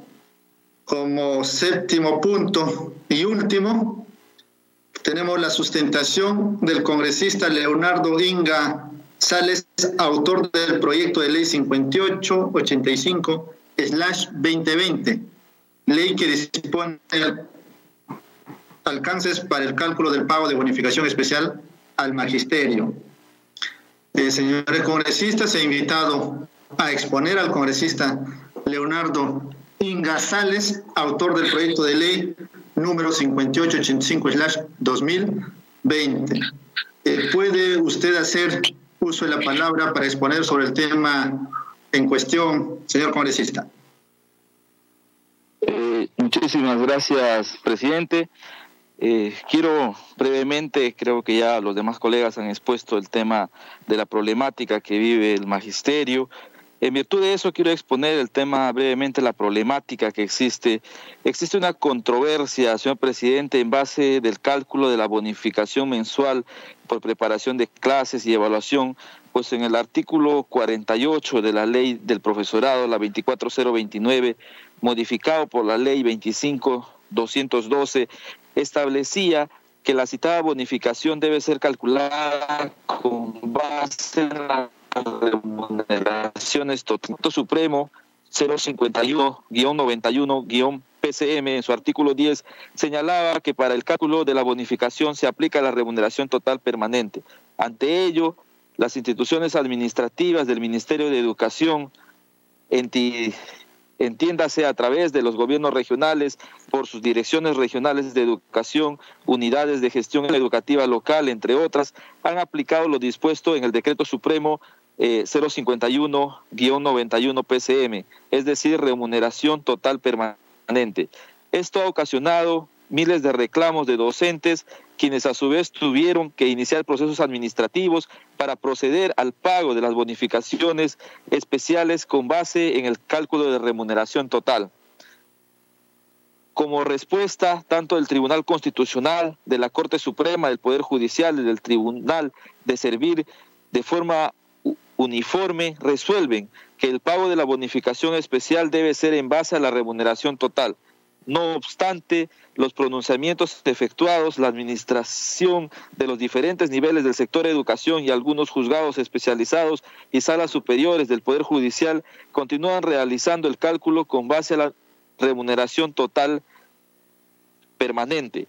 La Corte Suprema, a través de la Sala de Derecho Constitucional y Social Transitoria se ha pronunciado en sendas resoluciones dictadas en las casaciones, tales como la casación 12883-2013 en La Libertad, la casación 11281-2014 en Lambayeque, la casación 11281-2014 en Cusco, la casación 5195 del 2013 en Junín, la casación 8255-2017 en Lima, la casación 21970-2017 en San Martín teniendo como criterio uniforme que la base de cálculos de la bonificación especial mensual por preparación de clases y evaluación deba realizarse también como referente la remuneración total o integral, de acuerdo al artículo 48 de la Ley 24029, Ley del Profesorado, modificado por la Ley 25212,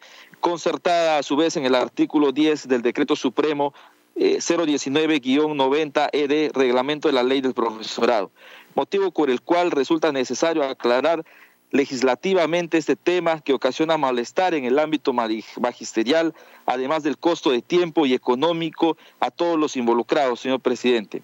Nuestra propuesta por ello es que el proyecto de ley tiene por objeto precisar que las normas contenidas en el artículo 48 de la ley 24029, ley del profesorado, modificado por la ley 25212, respecto al cálculo de la bonificación especial mensual por preparación de clases, evaluación y bonificación adicional por desempeño de cargo y por preparación de documentos de gestión se aplique sobre la remuneración mensual total y no la remuneración total permanente a la que hace referencia el artículo 9 del decreto supremo 051-91-PCM para el pago de las bonificaciones, los docentes activos y los cesantes beneficiarios de las bonificaciones dispuestas en el artículo 48 de la ley 24029, ley del profesorado, modificado por la ley 25202, reciban el cálculo de pago de dicha beneficio en base a la remuneración total,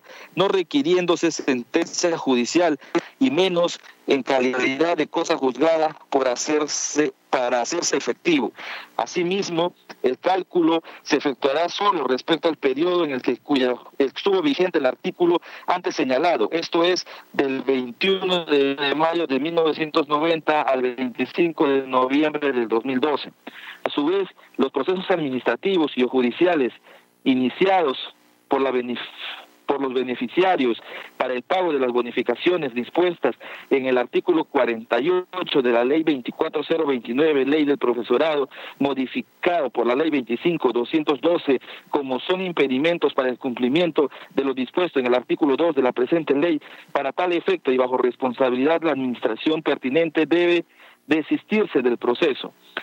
Cabe destacar que el Ministerio de Educación, Gobierno Regional, Direcciones Regional de Educación y unidades de gestión educativa local destinarán el saldo de su ejecución presupuestal anual al pago de bonificaciones especiales mensuales. Señor presidente, considero que el magisterio no puede seguir esperando más tiempo por hacerse esta norma de justicia. Eso es cuanto tengo que exponer, eh, presidente. Muchas gracias. Muchas gracias. Se le agradece al congresista. También se les invita para que puedan hacer las preguntas o comentarios a los señores congresistas que consideren así. No existiendo ninguna pregunta por los señores congresistas, se agradece la exposición, una vez más, del congresista Leonardo Inga Sales, quien ha asistido a esta sesión pues para sustentar eh, su proyecto. Eh, no habiendo más puntos que tratar, pido dispensa de la lectura del acta para ejecutar los acuerdos. Señor secretario técnico, proceda con la votación. Gracias, señor presidente. García Oviedo. Favor, secretario. Gracias, Gracias. presidente. Durán Bustamante. Durán Bustamante, a favor. Gracias, congresista. Fabián Díaz. Sí, imagínate, tengo que hacer esto paralelamente todo eso. Lo que pasa es que... Ay. Fabián Díaz. Lazo Villón. Inga Sales.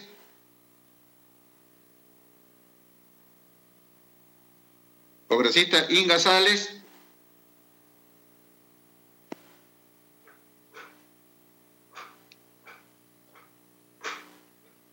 Mondori Flores.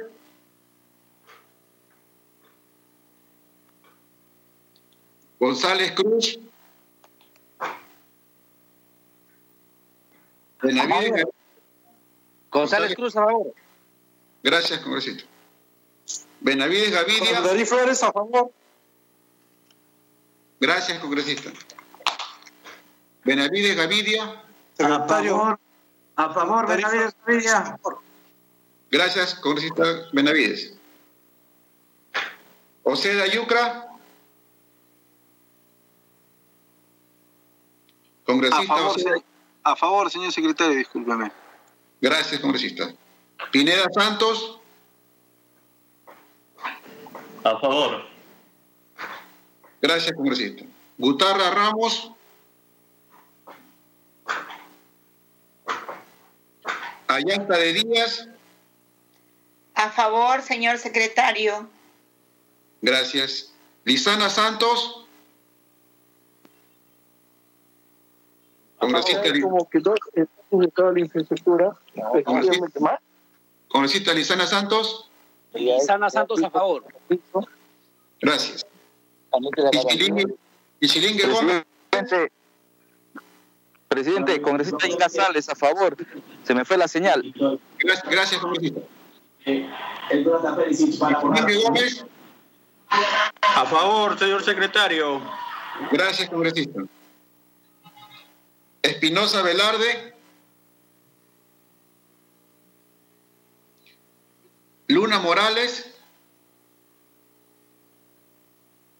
Mendoza Marquina. A favor. Gracias, congresista. Apaza Quispe. Congresista Apaza Quispe.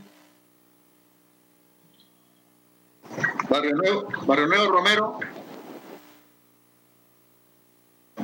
A favor, señor secretario, a favor. Gracias. Espinosa Rosales. Sagasti Hochauler.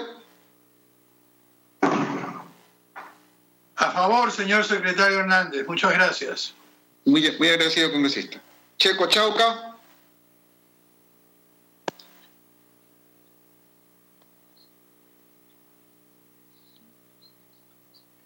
Por unanimidad, señor congresista. Señor presidente. La votación es por unanimidad. Eh, gracias. No mi voto. Gracias, señores. Flores a favor. Sí, señores congresistas. Jessica pasa, consigne mi voto.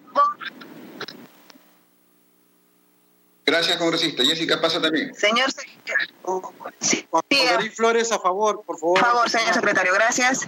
Sí, ya está considerado el señor Condorí Flores. A pasa Quispe también. Leslie Señor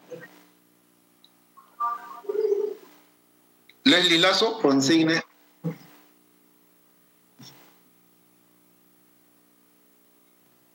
Fabián Díaz. Señores congresistas. Ah, Ya, ya, señor presidente, es por unanimidad de los presentes. Gracias. Señores congresistas, eh, la dispensa fue aprobada por unanimidad, siendo las 18 horas con 5 minutos, se levanta la sesión. Muchas gracias. Muchas gracias, don Pedro.